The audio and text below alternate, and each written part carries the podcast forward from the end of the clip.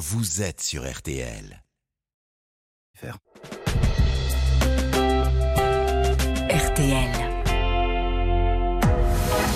22h, minuit 30, Parlons-nous. Caroline Dublanche sur RTL.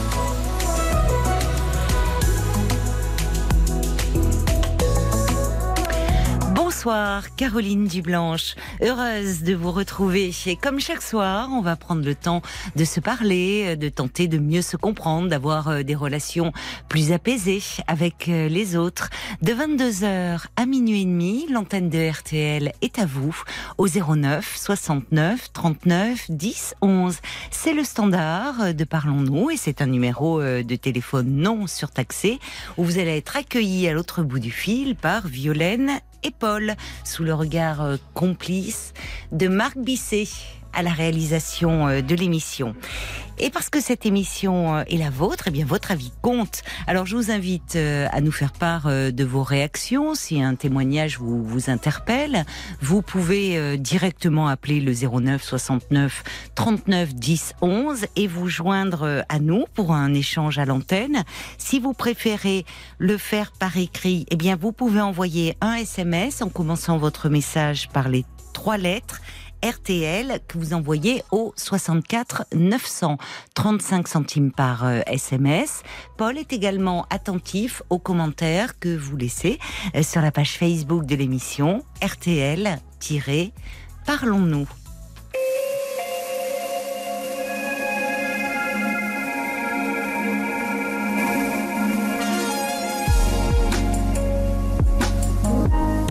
Bonsoir Jean-Philippe. Bonsoir euh, Caroline. Et ravi de vous accueillir pour euh, échanger avec vous. Eh bien, je suis ravi aussi. Je suis, comme beaucoup, je suis assez impressionné.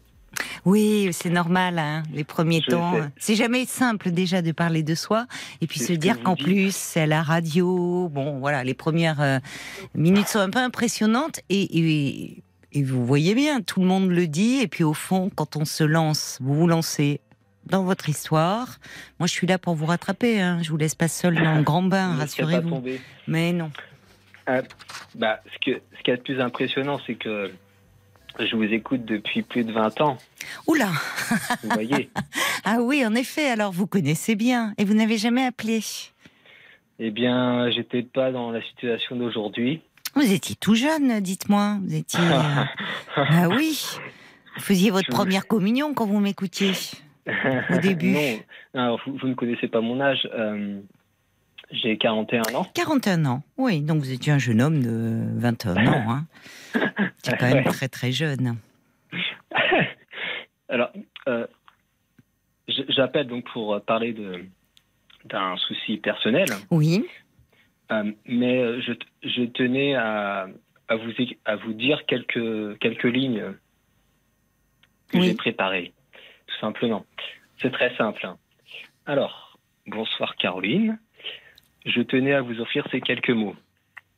Vous sachant entendre les mots MAUX. Je ne botte pas en touche, même si souvent certains de vos propos me touchent. Vous allez me dire que je suis jeune, vous venez de le faire justement. Oui, c'est peut-être l'impression que je vous donne. Finalement, je vous remercie follement pour vos capacités d'analyse que j'entends finement. Voilà ce petit texte pour vous. Merci beaucoup, euh, Jean-Philippe. Mais attendez, avant de me remercier, euh, de voir si justement l'analyse que je fais de votre situation vous, vous convient ou pas. hein. Ce- Vous vous avancez un peu. ouais. Non, c'est parce que je vous écoute depuis 20 ans, comme je vous ai dit, pas, pas tous les soirs, pas tous les témoignages, mais euh, il y a vraiment des, des phrases, euh, des, des choses que vous sortez qui seront tellement simples et percutantes et qui, qui me font avancer, vous voyez. Bah, je vous remercie en tout cas de voilà. beaucoup de, de votre confiance. On va essayer de voir si, vous voyez, vous, euh, ça me met la pression. Si avec vous, euh, ça va, voilà, vous allez être euh, finalement aussi satisfait à la fin de l'échange qu'au début. On va dire ça comme ça. Alors Oui. justement, votre votre difficulté, je crois, c'est parce que vous êtes célibataire depuis depuis depuis six mois, c'est ça? Ouais, ouais. Alors pour, pour vous, ça peut paraître vous paraître un peu court, mais en fait, moi, je, euh, je vis mal mon célibat. Euh, j'ai été avec euh, trois femmes pendant 14 ans, non 16 ans, pardon, à la suite, si vous voulez. Et là, c'est la première fois que je suis célibataire aussi longtemps. Et moi, tout simplement, c'est assez banal ce que j'ai l'impression, je vais dire, j'ai besoin bah, de donner de l'amour, d'en recevoir, de construire. Après, forcément, euh, j'ai, ma- je sais pas, ma, ma personnalité qui fait que bah, peut-être ça ne marche pas toujours. Ah, ça peut pas marcher, euh, ça peut pas marcher toujours, hein, Jean-Philippe. Ça c'est, on en est tous là, voyez, de toute façon. Mais alors, dites-moi, avant, donc vous avez eu euh, plusieurs histoires d'amour. Euh, votre euh, votre dernière relation donc remonte à six mois. Ça, vous vous êtes séparés. Ouais, alors pour, en fait, pour vous dire un truc qui me paraît assez clair, c'est qu'en fait, euh, par rapport à beaucoup de personnes, entre guillemets, j'ai pas, j'ai pas la présence de mes parents. Donc je pense que je mise beaucoup euh, sur une histoire d'amour. De toute façon, j'ai toujours été comme ça, enfin, Mhm. à partir de mes 20 ans. Et bah, pour moi, ça, je pense que ça jouerait une forme d'équilibre, si vous voulez. Qu'est-ce que vous voulez dire par euh, vous n'avez pas la présence de vos parents Vous les avez perdus euh Non, mes parents sont bien en vie, sauf que euh, ont des histoires de vie très difficiles, euh, qui font qu'au niveau, euh, au niveau affection, ils sont pas présents du tout, si vous voulez. D'accord. Je les, je les vois en difficulté. mes Ils sont en parents, difficulté. Oui, oui, Ils sont ensemble ou oui. oui, mais mais ils ne vont pas bien. Non, pas du tout. Et depuis longtemps? Euh, moi, c'est toujours ce que j'ai vu, ouais. Ah oui, d'accord. Bon, ça compte ça aussi. Oui, ça compte. Peut-être que ça peut un peu, oui, interférer. Et euh, ça veut dire que vous êtes euh, désireux, euh, comme on dit, à travers. euh, je ne sais pas si vous avez des enfants. Peut-être vous, êtes- vous êtes désireux de fonder votre propre famille, peut-être pour un peu. Bah, eh bien, non. Non. Non, par contre, je suis pas dans ce cas de figure, non. Vous ne voulez pas d'enfants. Eh bien, je, ce que je m'amuse à dire à beaucoup de personnes, c'est que j'en ferai quand les autres s'arrêteront. Ah bon, d'accord. Pour rigoler. Hmm. Mais voilà, je ne cherche pas à avoir d'enfants. Oui, d'accord. Vous pensez que ça peut euh, être un, un- être un frein dans dans l'instauration de, de relations justement parce que vous pouvez rencontrer à l'âge que vous avez des femmes euh, Ah bah un peu que- plus jeunes qui elles sont dans le désir d'avoir des enfants. Alors, alors, je vais vous dire par rapport à ça, hum, je vais vous dire un autre truc avant, je ne me rappelle plus. Euh, je, mes rencontres euh, se font plus avec des femmes un peu plus âgées que moi, en fait. D'accord. Donc souvent, cette question d'enfant, elle se pose pas. Bon, bah, c'est très bien alors euh, pour vous finalement. Voilà, ça, Oui. ça correspond à ce niveau-là. Et euh, une chose que, qui, qui est, qui est certainement liée à ça, enfin, j'espère que je ne vais pas dans, dans tous les sens, c'est ce que j'expliquais à Paul avant, Mhm. c'est que durant mes six mois de célibat, euh, j'ai fait des rencontres, Oui. mais je tombe que sur des personnes qui sont pas disponibles. Oui. Et Et- comment vous les avez rencontrées alors ces femmes-là Et bah, globalement, ouais, globalement, c'est sur des lieux, de, enfin, dans la rue. Globalement, c'est dans la rue. Ah bah dites-moi, vous les abordez euh, dans la rue? Alors, C'est courageux parce que c'est pas, c'est le plus difficile. alors ça ne marche, ça ne marche pas à chaque fois, effectivement. Bah euh, oui, mais enfin déjà si ça marche quelquefois, c'est pas mal. Eh ben, je, je, oui, mais ça me, peut-être que je suis trop euh, demandeur puisque, au final, enfin, je tombe sur des femmes qui sont pas disponibles. Hum, C'est-à-dire quand vous les, avez- les celles que vous avez abordées dans la rue vous disent qu'elles ne sont pas disponibles. non, c'est- que je réussis à avoir le contact, le numéro de téléphone. Ah oui, d'accord. Bon, donc Je vous vous plaisez. Enfin, vous avez un abord qui qui est plutôt rassurant. euh, non, mais et qui plaît. Merci. Bah si, Ouais, c'est- pas oui, rien oui. de donner son numéro de téléphone. bah, je sais bien, mais ça me frustre d'autant plus que, que, qu'au final, ça aboutit pas sur une histoire. Mais alors, c'est-à-dire, donc vous arrivez, vous ne, c'est pas la timidité qui vous bloque parce que il faut. Ah non, mais moi, je, moi, je, moi, je suis quelqu'un qui suis très dans l'action, si vous voulez. D'accord, oui, je vois ça. Voilà. C'est- juste. Vous êtes que- audacieux. Vous, euh, si une femme dans la rue vous plaît, vous allez vers elle, vous trouvez les mots pour l'aborder. Parce que moi, je pensais, en vous écoutant, que vous abordiez des femmes dans la rue et qui euh, continuent à marcher en disant euh, euh, qu'elles ne sont pas disponibles. Et c'est souvent une parade, même si on l'est, parfois pour euh, dire non, voilà, pour mettre fin à l'échange.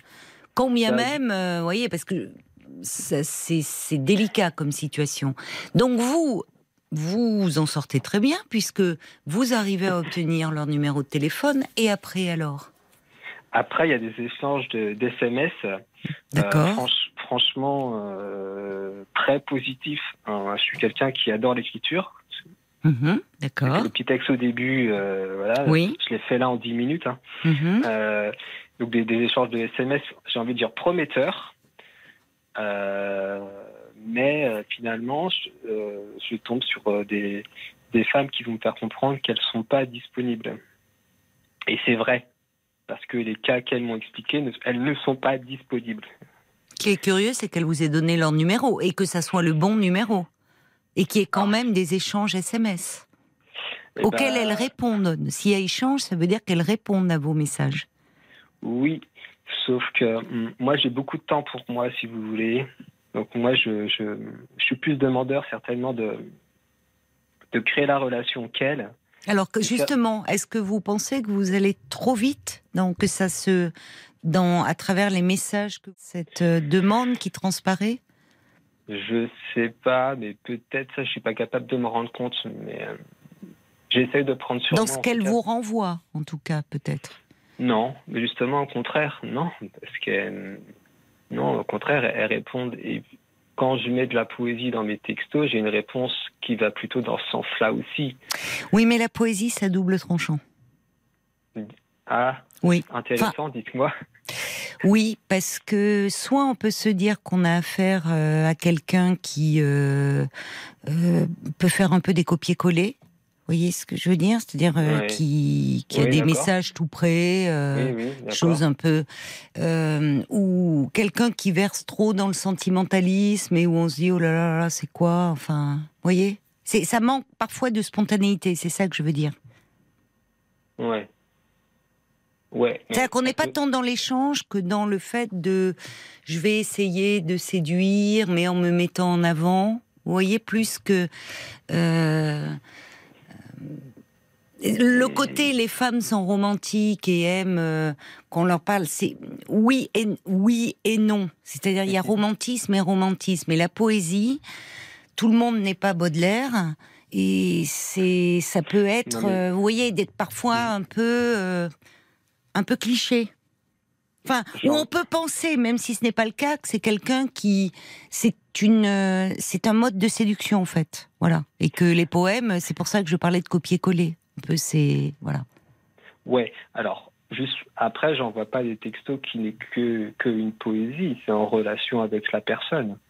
J'essaie juste de faire des phrases. euh, Oui, mais pas- moi, en fait, Jean-Philippe, euh, vous finalement, ce qui serait intéressant, c'est dans ce premier contact, vous avez, euh, vous, vous réussissez ce qui est le plus dur, d'obtenir Ben oui, un numéro de téléphone. Je vois bien.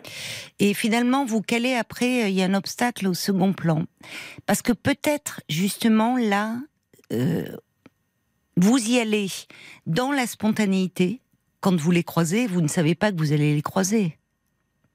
Oui, exactement. Voilà, vous les espionnez pas depuis des jours. Rassurez-moi. Non.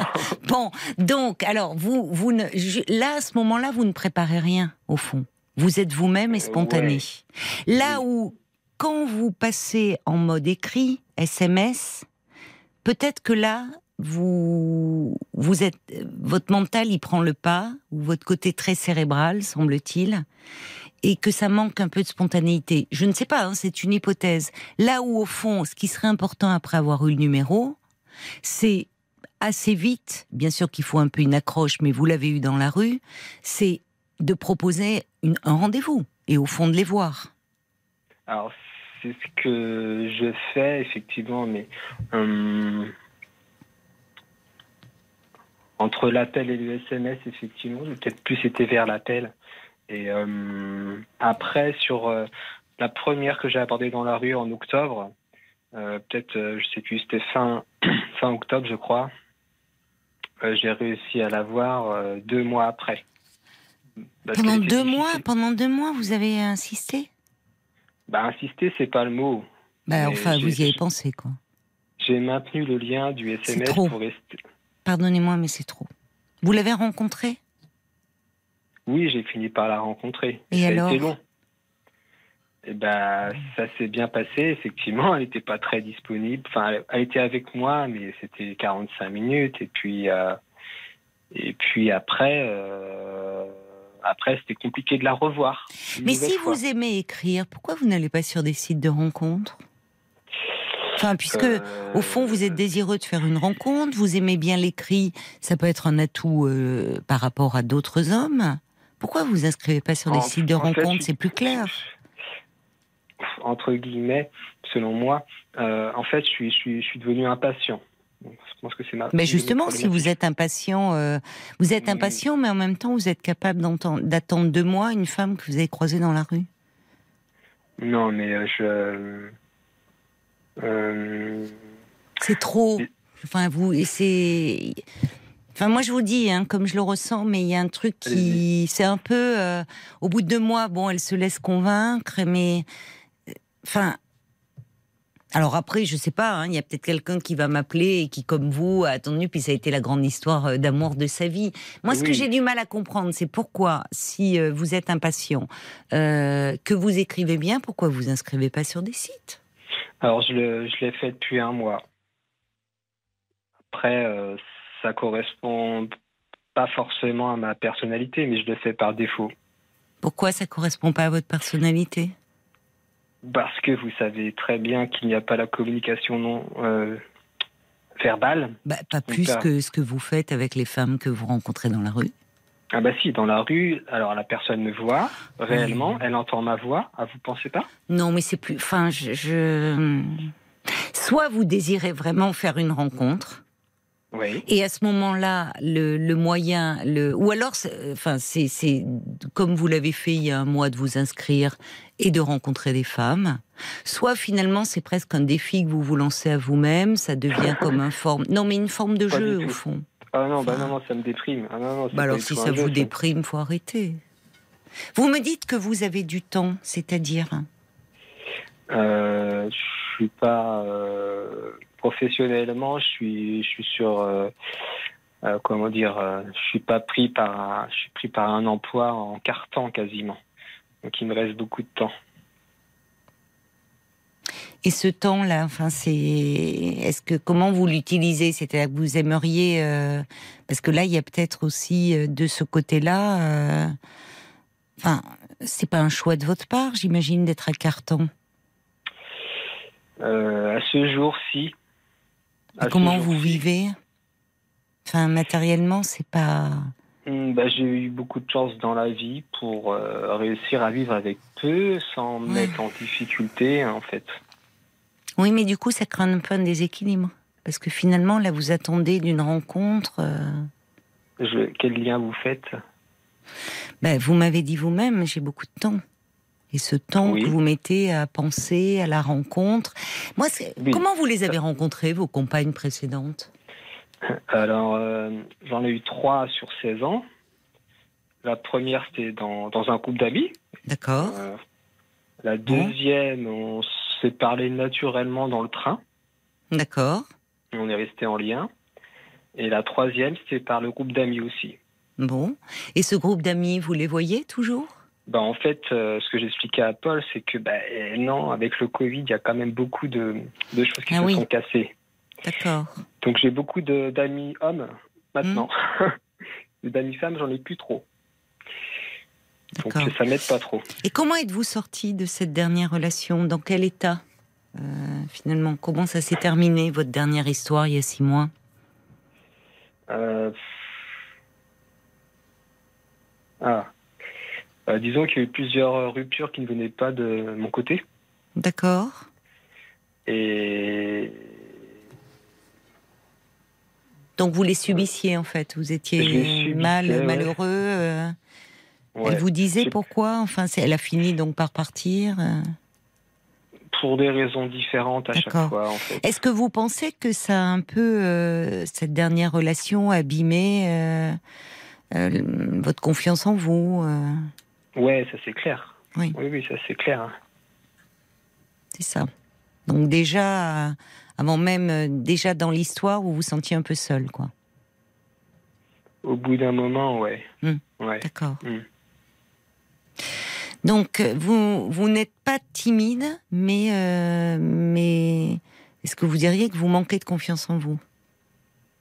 Bah, je, ça dépend sur quel aspect, parce que oui, peut-être que vous faites la différence entre audace et confiance. C'est ça. Que... Bah, Vous que- êtes, il faut une certaine audace pour euh, aborder euh, quelqu'un dans la rue.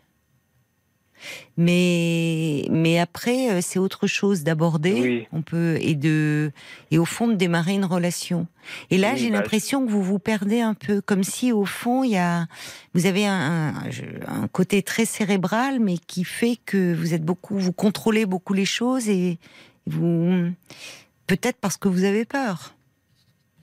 De quoi? Ah ben de quoi? Ça c'est je sais pas, je suis pas dans votre tête. Alors, euh, oui, je me, je me rends pas compte sur ce, ce que je contrôlerais. Je Comment ça se passait pour vous quand vous étiez euh, euh, adolescent? Justement, vous dites bon euh, quand vous aviez 20 ans, enfin 18, 20 ans, comment ça se passait avec les filles, avec. Eh bien, comment vous étiez Eh bien, euh, j'étais en découverte du, du- des écrivains romantiques. Euh, et du coup, j'étais dans la recherche de ce type d'histoire romantique. Euh, mais en fait, que je n'avais pas, je savais pas du tout m'y prendre. hein. J'ai- bah, c'était pas adapté aux jeunes filles que vous croisiez. Eh ben oui, mais du coup, moi, j'ai pas compris du tout ça. Donc pendant, j'ai j'ai pas eu de relation pendant pendant 6-7 ans avec les femmes. hein. Oui, mais vous poursuivez ça aujourd'hui. C'est-à-dire que ce côté, cette vision, enfin, comme si vous vous étiez créé un peu un refuge imaginaire. Alors vous était- pensez pas que ça plaît, enfin, ça peut plaire à certaines femmes? Ça peut, à certaines, mais, ça peut, oui. Mais Ouais. enfin, on n'est pas, enfin, vous voyez, euh, euh, cette vision euh, de l'amour courtois, euh, de s'écrire des poèmes et tout, ça peut aussi dire qu'est-ce qu'il veut, qu'est-ce qu'il me veut, enfin. Vous Voyez, ça peut plaire à certaines, mais bon, la preuve, vous avez eu des compagnes euh, à qui ça a plu. Mais au fond, c'est curieux parce que vous êtes impatient et on sent que vous n'êtes quand même pas très à l'aise dans, les, dans ces relations-là. D'accord. euh, Qu'est-ce que vous voulez dire? Mais un peu à distance, en fait. En vous réfugiant derrière euh, ce qui serait l'amour romantique, euh, et peut-être vous êtes créé un peu un, monde comme ça, idéal, un peu imaginaire, et, mais qui fait que vous êtes un peu en difficulté dans la, dans la réalité d'aujourd'hui. Mhm, D'accord, j'entends. C'est vrai que ouais, d'accord. Euh, donc en fait, pour reprendre ce que vous avez évoqué plus tôt, euh, vous suggériez de, de garder cette spontanéité en fait. Bah, en tout cas, euh, je trouve que quand vous les abordez dans la rue, euh, qui encore une fois euh, m'épate parce que je trouve que c'est vraiment la, la façon la plus dure de rencontrer quelqu'un, là vous réfléchissez pas trop. J'ai l'impression qu'après vous réfléchissez trop. Mais je ne sais pas au fond ce que vous voulez, ce que vous attendez, quelle est votre vie, euh, comment vous vous sentez aujourd'hui. Voyez, vous, euh, il y a une impatience, mais j'ai l'impression qu'il y a aussi un peu un déséquilibre. euh, ce, ce temps, comment vous l'occupez, tout ce temps libre? Est-ce que vous avez, euh, justement, vous dites que depuis le Covid, euh, ça a impacté un peu vos liens sociaux. Est-ce que vous en profitez pour, euh, je ne sais pas, puisque vous aimez écrire, vous pourriez faire partie d'un atelier d'écriture, vous tourner vers une activité artistique et aussi une façon d'entrer en relation avec d'autres, plus simple qu'en abordant les gens dans la rue. Comment vous l'occupez tout ce temps? Est-ce que vous Euh, êtes euh, beaucoup chez vous, seul, ou est-ce comment Non, Quelle est votre vie en fait?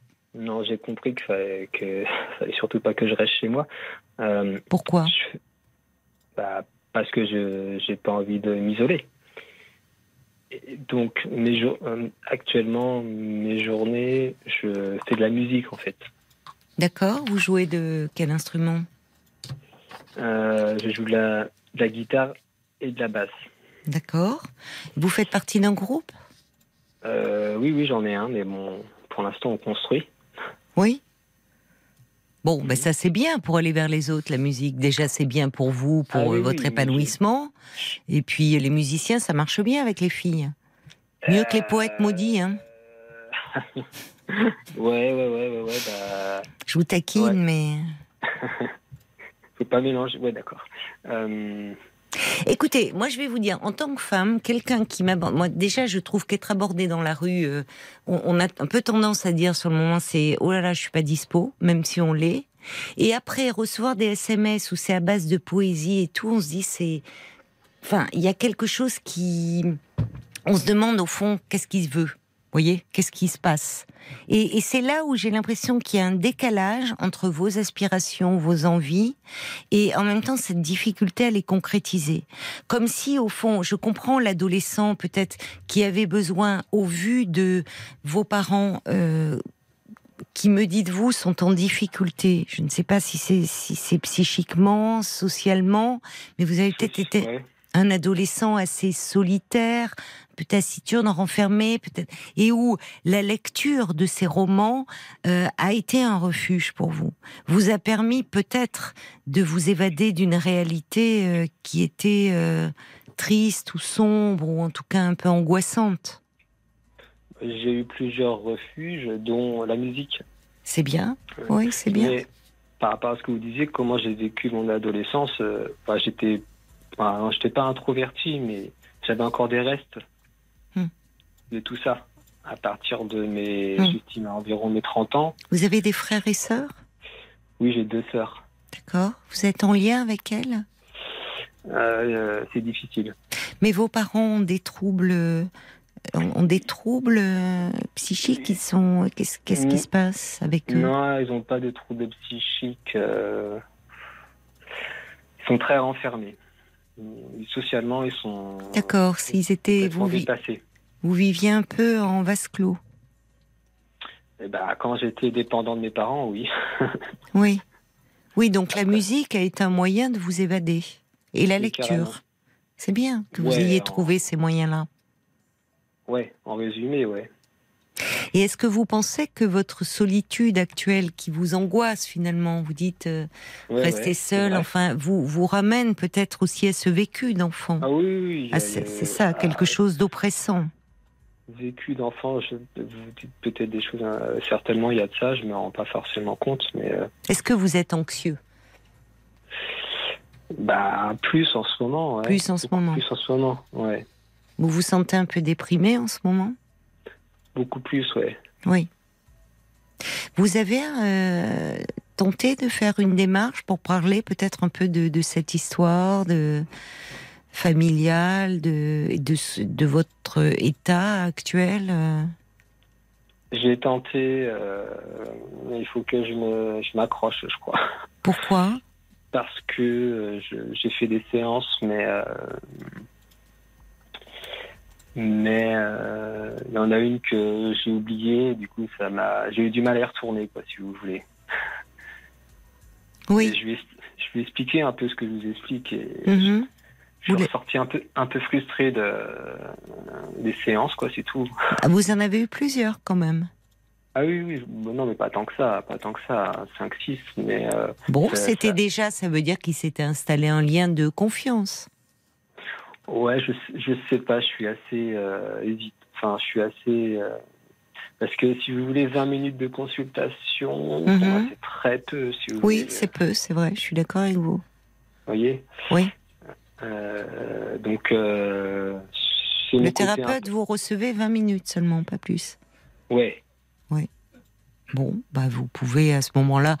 c'est vrai que 20 minutes, c'est court. Donc, euh, mais ça, ça vaut la peine peut-être de de trouver quelqu'un euh, qui qui pourra vous consacrer un peu plus de temps. Enfin, surtout lors d'un premier échange, euh, qui est la prise de contact. c'est plutôt trois quarts d'heure, voire une heure, dans un premier échange. hein. Et après, ce sont des séances de plutôt 30 minutes ou 45 minutes. Alors, si vous tombez sur euh, les lacaniens, euh, c'est vrai que la séance varie. Ça peut aller de 10 minutes à 20 minutes, 30 minutes, enfin. Vous voyez, je crois mais. que c'est un- Je crois que c'est un lacanien, effectivement. D'accord. Bon. Mais vous pouvez, euh, vous pouvez euh, à ce moment-là, ça serait peut-être bien de. Je comprends que vous ayez été euh, frustré du fait de peu de temps, enfin vous aviez peu de temps pour vous exprimer, mais ça vaut la peine peut-être justement par rapport aux questions que vous vous posez, parce qu'on sent que derrière ce célibat il y a autre chose. Enfin, il y a évidemment le fait de vous, parce que au fond, vous avez 41 ans, vous avez vécu des histoires, me dites-vous, euh, Oui. pendant avec des femmes. Donc, vous pourriez vous dire, euh, euh, bon, six mois de célibat, c'est c'est pas énorme. Aujourd'hui, dans les dans les, non mais oui, oui. J'entends ce que vous dites, oui. Mais, euh, enfin, euh, beaucoup de gens aujourd'hui, la vie de couple, euh, c'est un peu comme au boulot, c'est plus linéaire. hein. C'est-à-dire que il y a beaucoup de gens aujourd'hui qui à un moment ils sont en couple, il y a un moment de célibat, ils sont à nouveau en couple. Vous voyez? Mais là, c'est comme si ce célibat, on a l'impression que vous repartiez comme quand vous étiez adolescent, Et que c'est comme si c'était une traversée du désert pour vous. Il y a un peu de ça, il y a un peu de ça. Bon, donc euh, et que vous avez cette impatience presque la, la d'un adolescent. Enfin, et donc euh, euh, ça vous renvoie peut-être à ces années-là, aux difficultés que vous avez éprouvées dans ces années-là, du fait de aussi cet environnement familial très replié sur lui-même. Qui, qui devait être très pesant pour vous et où vous vous sentiez déjà très seul alors que vous étiez entouré de votre famille mais des parents qui n'allaient pas bien Enfin, il y a certainement plein de choses qui, qui affleurent Oui.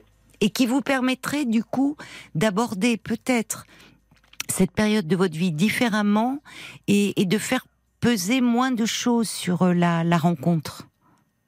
Hmm.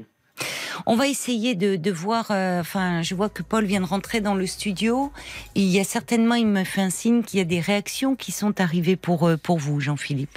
Il y a Marie déjà qui vous dit euh, Moi, je vous trouve très touchant, Jean-Philippe. Il y a Christine aussi qui dit On ne sait pas si vous avez vécu avec vos compagnes, combien de temps vos relations ont duré. On vous sent dans un romantisme idéal alors que vous abordez frontalement vos futures conquêtes. Un style d'abord très souvent détesté par les femmes. Finalement, vous êtes très ambigu dans, votre, dans vos propos et dans vos désirs.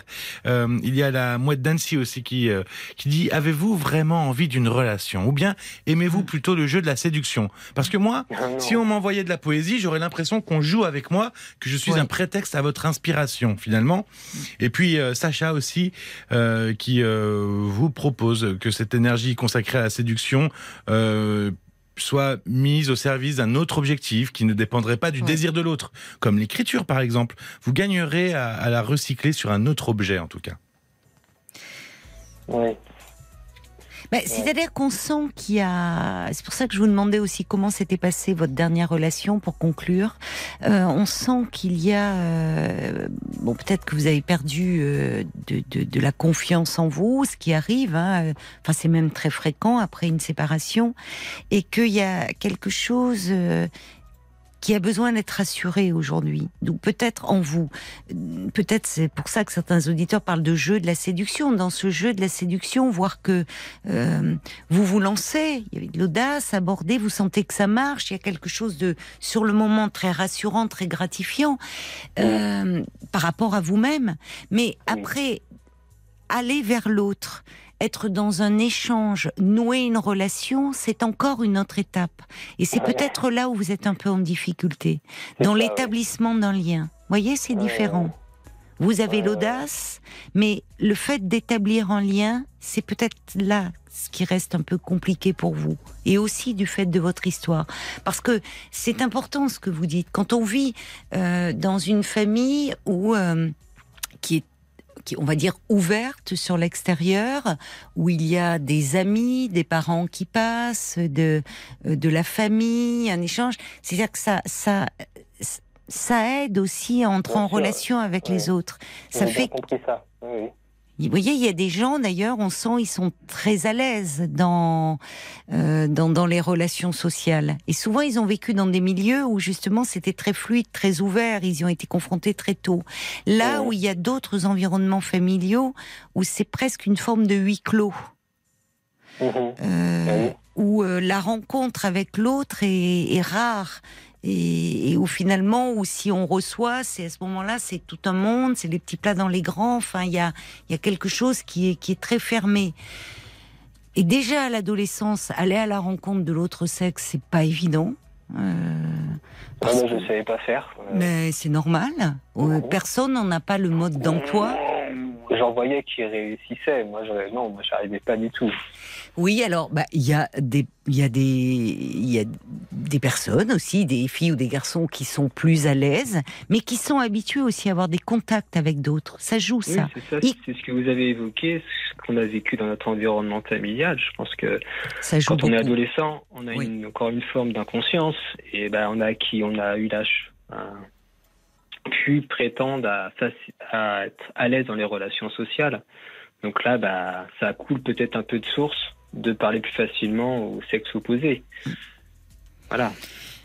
Alors, euh, il y a des réactions là qui sont arrivées. Euh, Il y a Théodora qui dit, euh, puisque vous êtes musicien, vous pourriez jouer dans des endroits, des bars, des restos, euh, des assos, où ça crée un moment convivial et, et où là, euh, on Et- pourrait venir vers vous. J'en- J'entends, ouais. c'est beaucoup de travail. Alors, il y a, y a Francesca à propos de la démarche vers un psy. Elle dit, euh, ben, vous savez, moi j'ai vu plusieurs psys avant de trouver quelqu'un qui me convient. Elle dit, c'est fou Mm. ça. Il y a plein de gens qui vont faire trois ou quatre devis pour euh, des fenêtres, des travaux dans leur appart et qui restent avec le premier psy rencontré. Elle, elle dit ça avec un, un sourire. Et oui, Oui, c'est pas sûr. évident de s'ouvrir, d'ouvrir son intimité à quelqu'un et quand ça passe pas, quand ça marche pas, dire il va falloir que je recommence. Euh, il y a Bambier enfin qui dit vous avez une jolie sensibilité, on sent un besoin de parler, d'échanger. Prenez avant tout le temps de poser vos mots avec un thérapeute qui vous, soula- qui vous soulagera de vos mots MAUX. Restez confiant. Elle a entendu les hum, ce que vous m'aviez écrit, puisque ça semble être votre mode d'expression, privilégier l'écriture. Un, Donc, si vous- de quel ça mot, de quel mot, pardon, de quel mot voulez-vous parler en fait? Quels sont vos mots à vous? C'est ça un peu le résumé aussi de notre échange. Paul? C'était cette réaction de Béatrice hein, qui disait attention au poème de but en blanc. Oui. D'abord on séduit, ensuite on installe la relation, puis viennent les poèmes, et sinon ça fait peur. Ouais, ben ça, j'en avais, enfin, j'en avais pas forcément conscience que ça pouvait euh, faire peur à des femmes. Euh, je relativisais plutôt la chose, en fait. Enfin, C'est c'est un une peu- intention positive. Oui, c'est votre façon, mais ça montre souvent quand on a recours à ça, c'est qu'on n'est pas forcément, euh, qu'on est un peu en difficulté dans la relation, au fond. Ah ouais. Et c'est, je pense, là-dessus qu'il faut vous pencher. Ah là là. je vais pas comme, je vais pas savoir comment faire par la suite. Alors, Ben justement, si, vous pouvez faire autrement. Vous pouvez faire autrement et vous avez des atouts. Euh, et, en, et en premier lieu, développer, je pense, vous êtes trop seul actuellement, et développer des liens sociaux oui, aussi. Renouer, vous voyez, c'est peut-être cette vie sociale que vous aviez avant le confinement, et retrouver, si vous aimez écrire, pourquoi ne pas participer à un atelier d'écriture? Enfin, vous voyez, mettre en avant aussi cette sensibilité que vous avez, que l'on sent, en faire quelque chose, à travers un groupe, à travers quelque chose qui vous porte. Et puis, je pense, oui, euh, mettez-vous en quête d'un d'un thérapeute pour parler aussi de peut-être cette euh, de ce de cette anxiété, de ce de ce que vous ressentez en un moment où vous vous sentez un peu un peu flottant. D'accord? Ouais, bah, je vous remercie beaucoup, Caroline. C'est Merci moi. beaucoup à vous. C'est moi qui vous remercie, Jean-Philippe, de votre confiance. Au revoir. Au revoir. Jusqu'à minuit 30, Caroline Dublanche sur RTL. parlons. Jusqu'à minuit 30, Parlons-nous. Caroline Dublanche sur RTL. Bonsoir, Eve. Eve, vous êtes là? Oui, je suis là, je vous entends. Oui, bonsoir, bienvenue. Vous m'entendez comme il faut? Oui, oui, très bien. C'est parfait alors. Bon, je suis ravie de vous avoir. Mais moi aussi. C'est parfait. C'est parfait. Euh, Qu'est-ce que je, vous dis vite fait? Oui, bah oui, volontiers. En fait, j'ai une petite fille de 11 ans Mhm. qui est adorable. Mais j'ai un petit problème, c'est qu'elle est en surpoids depuis euh, fort longtemps. Enfin, depuis ses deux ans, on va dire, un an et demi, deux ans. Tout le temps. Ah bon, Et, ça a euh, commencé très tôt? Ah oui, oui, elle a toujours été rondouillette. Son papa, il est, il est un peu trapu, pareil. Elle a une cousine qui est également, euh, c'est la même en brune. Et, et, euh, et depuis que, que je l'ai, je fais super gaffe euh, à, à la nourriture, à tout. On n'achète pas d'industriel, je fais tout. Je suis dans la restauration, donc j'ai un peu de... Voilà, je sais un peu ce que je fais. Oui, Et- c'est vous. et Vous, vous, euh, vous êtes, euh, vous êtes chef cuisinier, c'est ça? Non, pas du tout. Non. Non, non, je suis, je suis chef de, de salle. euh, D'accord. Mais bon, j'ai toujours travaillé là-dedans. euh, Oui, donc en fait, vous avez, euh, enfin, c'est plutôt un régime à la maison alimentaire équilibré. Vous... Oui, voilà. Ah, Comment s'explique alors Je- ce Je surpoids fais mon maximum. Comment Je- ça s'explique ce surpoids de votre petite là? Alors, je me demande si, si est-ce que ça peut être génétique? Parce que moi, j'ai deux grands enfants en fait. Oui, Qui ont, j'ai un 19 ans et une de 17. oui. Et mon grand était un peu costaud, petit. Et je sais qu'il avait eu une remarque d'une infirmière un jour de l'école. Hmm, Et il s'était mis à plus manger. Donc, j'ai dit plus jamais ça. Oui. Parce qu'il était un peu costaud. Mais là, Oui. il s'est étiré. Il fait 1m85, 80 Oui. kilos tout en muscles. Oui. J'ai ma deuxième qui est pas mince, pas grosse. Elle est, enfin, euh, taille classique. euh, oui. tout va Bon, bien. bah, très bien. Et cette petite fille. Mais très tôt, c'est ça qui m'étonne parce que vous Eh oui. dites des bébés à un an, ils peuvent être un peu ronds. Enfin, Oui. il est vraiment même Et non, non, Mais quand ils marchent, justement, ils se, ils perdent. Enfin, ils se, ils, Eh ils ben, pas du tout. Enfin, elle, depuis qu'elle est petite, elle est comme ça en fait. Elle est faite comme ça. D'accord. Elle en souffre Oui. ou pas? Et ben justement, c'est, euh, en fait, on n'en parle pas. Elle m'a jamais. Elle, elle a une vie sociable. Tout Oui. va bien dans le meilleur Bon. des mondes. Bon, Elle travaille très très bien à l'école. elle a des amis. Oh, voilà, bon, on n'est ben. pas ré- on n'est pas réseaux sociaux, on n'a pas Oui. d'ordi, on n'a même plus de télé, Caroline. Ah C'est- bon? C'est une ouais, c'est merveilleux. J'ai coupé la télé, ça fait 15 ans. On, D'accord. on a nos tablettes, on regarde ce qu'on a envie, on écoute Oui. ce qu'on veut. Oui. Et je veux dire, elle passe pas beaucoup de temps. Elle a que le téléphone depuis cette année parce qu'elle elle rentre à la maison tous les midis justement parce qu'elle aime pas la cantine parce que c'est pas bon. Oui, bah oui, si elle a une Et elle- maman euh, qui cuisine bien, je la comprends. Donc euh, tous les matins Oui. avant de partir au boulot, comme je suis pas là le temps de midi, elle rentre, elle mange ce que je lui ai préparé. Mhm. Il n'y a pas de cochonnerie qui traîne chez moi. Donc elle peut pas se taper des gros Mm. délires à, à tomber dans un pot de Nutella, c'est pas possible. Mhm. Et qu'est-ce qu'il vous en dit Qu'est-ce qu'il en dit alors le, le pédiatre? Parce que j'imagine qu'on a dû vous embêter. Les ben pédiatres sont très Non, attentifs avec que- euh, dès qu'un enfant n'est un peu pas dans les courbes, il euh, il surveille Non, on m'a beaucoup. jamais euh, pédiatre, on m'a jamais fait trop de commentaires. Et ben alors, La dernière ah oui non mais moi ça enfin elle pourquoi est, elle ça est vous vraiment- angoisse si Ben, parce elle va bien par ailleurs? Mais elle le voit parce que j'ai du mal à l'habiller. Elle voit bien que que je veux dire pour elle et ben en bas on lui met du 14 ans et en haut Oui. c'est du S ou du M D'accord. Et, et moi, le principal, je lui dis, c'est que tu sois bien dedans.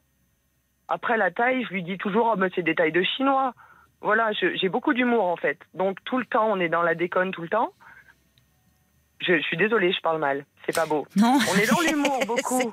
Oui, non, non, mais selon les marques, c'est vrai que si vous avez des marques plutôt américaines, et c'est vrai qu'on peut Mais être non, très surpris, ça façon, veut plus rien dire. été- S&M, selon les marques, on voit, et même d'ailleurs dans les vêtements d'enfants et aussi chez les adultes, ça ne taille pas du tout de la même façon. Les marques, d'ailleurs, Oui, elles-mêmes oui. le disent, je vais pas en citer, mais euh, bon, moi j'ai actuellement beaucoup de bébés autour de moi.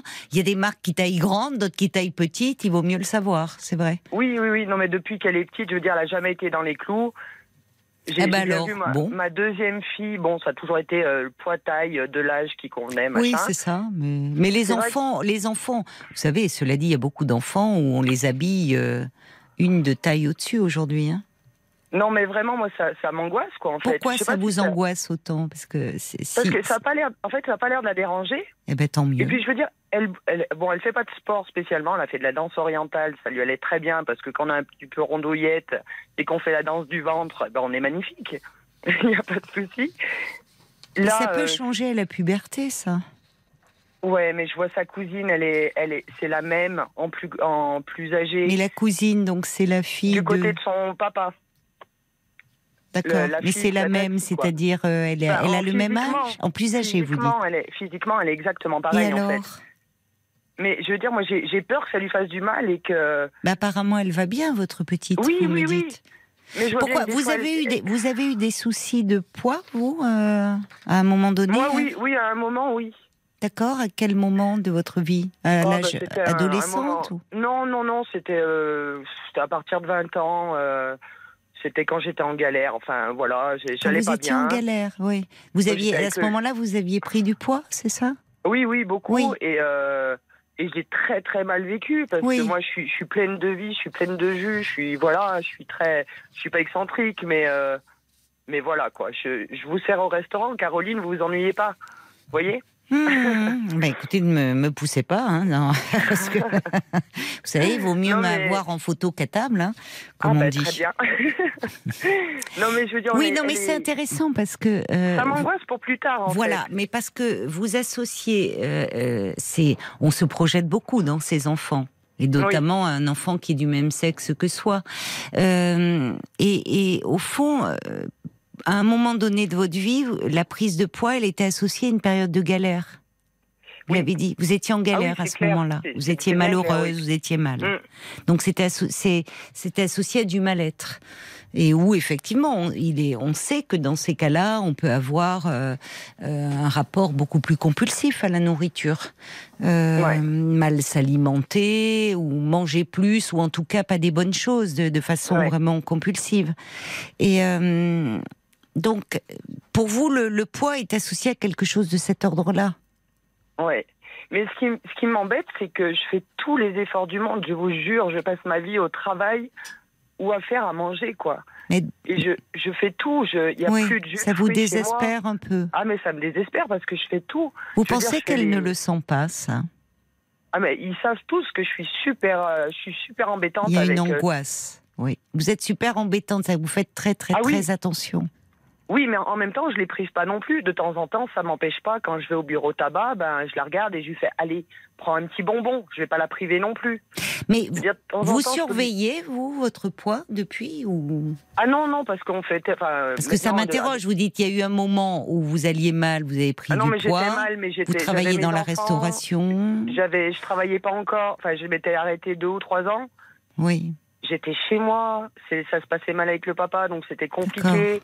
Donc là, ouais, j'étais tombée dans la bouffe et tout. Maintenant, Oui. moi, j'ai pas de problème. Et puis, on court tout le temps. Je veux dire, on peut pas. Vous on peut courez. pas grossir, en fait. Vous courez tout le temps, c'est-à-dire après le temps ou vous faites Ah bah, en du jogging? Non, en service, en service. En service. au boulot, quoi. Mm. On fait. euh, C'est très, Mm. c'est très intense, quoi. Alors le, le votre compagnon ou votre mari qui est le père de la de votre petite fille là?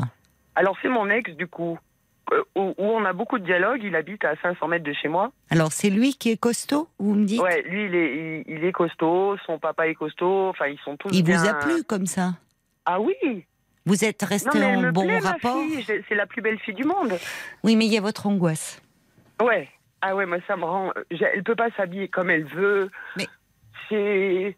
Je la vois des fois, elle- elle- elle galère pour faire des trucs, quoi. Alors qu'on peut partir marcher, elle est devant tout le monde. Ben voilà. Elle double. Mais. Mais j'ai peur pour elle après. Et Oui, on mais alors, moi- embêtée à l'école, on l'a pas. Alors, c'est ça qui compte. C'est pour ça, c'est la première question que je vous ai posée. Est-ce qu'elle en souffre? Est-ce que Non, j'ai pas l'impression. ce, est-ce que justement à l'école, elle, euh, on sait que malheureusement, euh, notamment, enfin, dès l'école primaire d'ailleurs, et Oui, oui, encore oui. plus au collège, euh, les enfants euh, qui ont, euh, qui sont en surpoids sont très souvent harcelés, malheureusement. Il y a vraiment. euh, Et non, il y avait, non, vraiment, elle a pas de. Vous voyez, elle donc, votre fille, elle, en copines, fait, travaille bien. Elle travaille bien, elle a des amis. Elle Vous me dites que c'est une elle, une- elle, elle mange les livres. Bon. Elle mange les livres, c'est peut-être ça alors.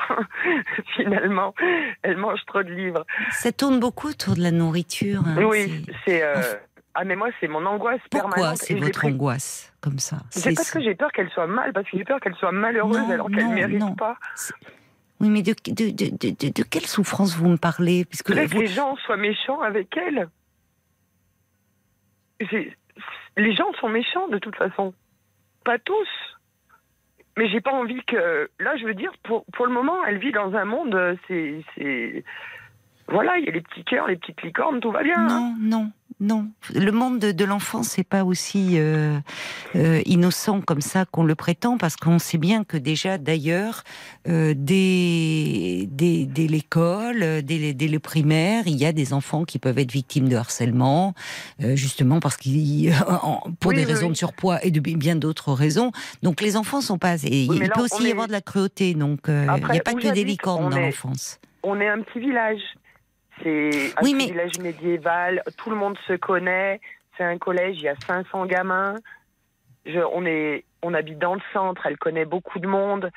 Je- on n'est pas, euh, on n'est pas en ville où on connaît personne et où on, où- où on galère pour se faire des copains ou j'en sais rien.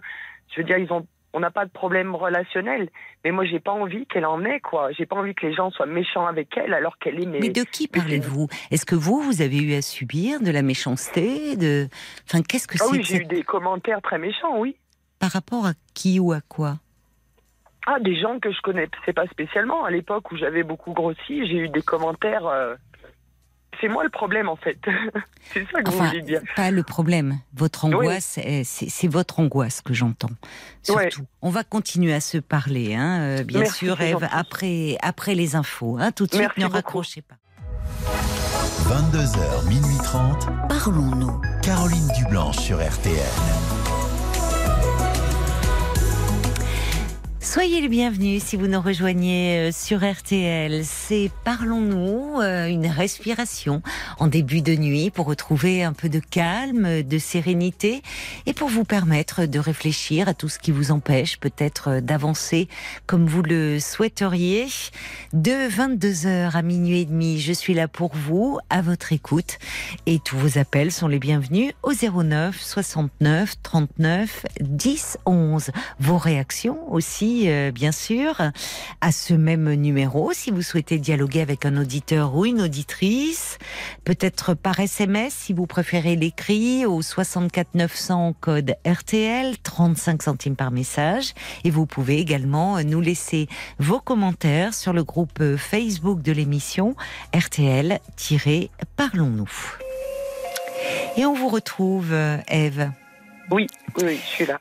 Voilà, donc euh, en fait, euh, vous m'avez appelé euh, avant les infos de minuit, avant les infos de 23 heures, pardon, on parlait de...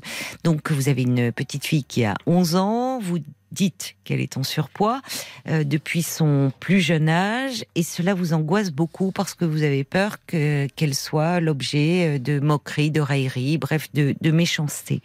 Oui. Euh, vous êtes très vigilante, vous cuisinez maison, vous faites toutes sortes de choses. Vous m'avez décrit quand je vous ai demandé comment était votre votre enfant comme une enfant pleine de vie, qui a plein de copines, euh, qui travaille bien à l'école, Oui. qui euh, finalement ne souffre pas elle de ce problème de poids.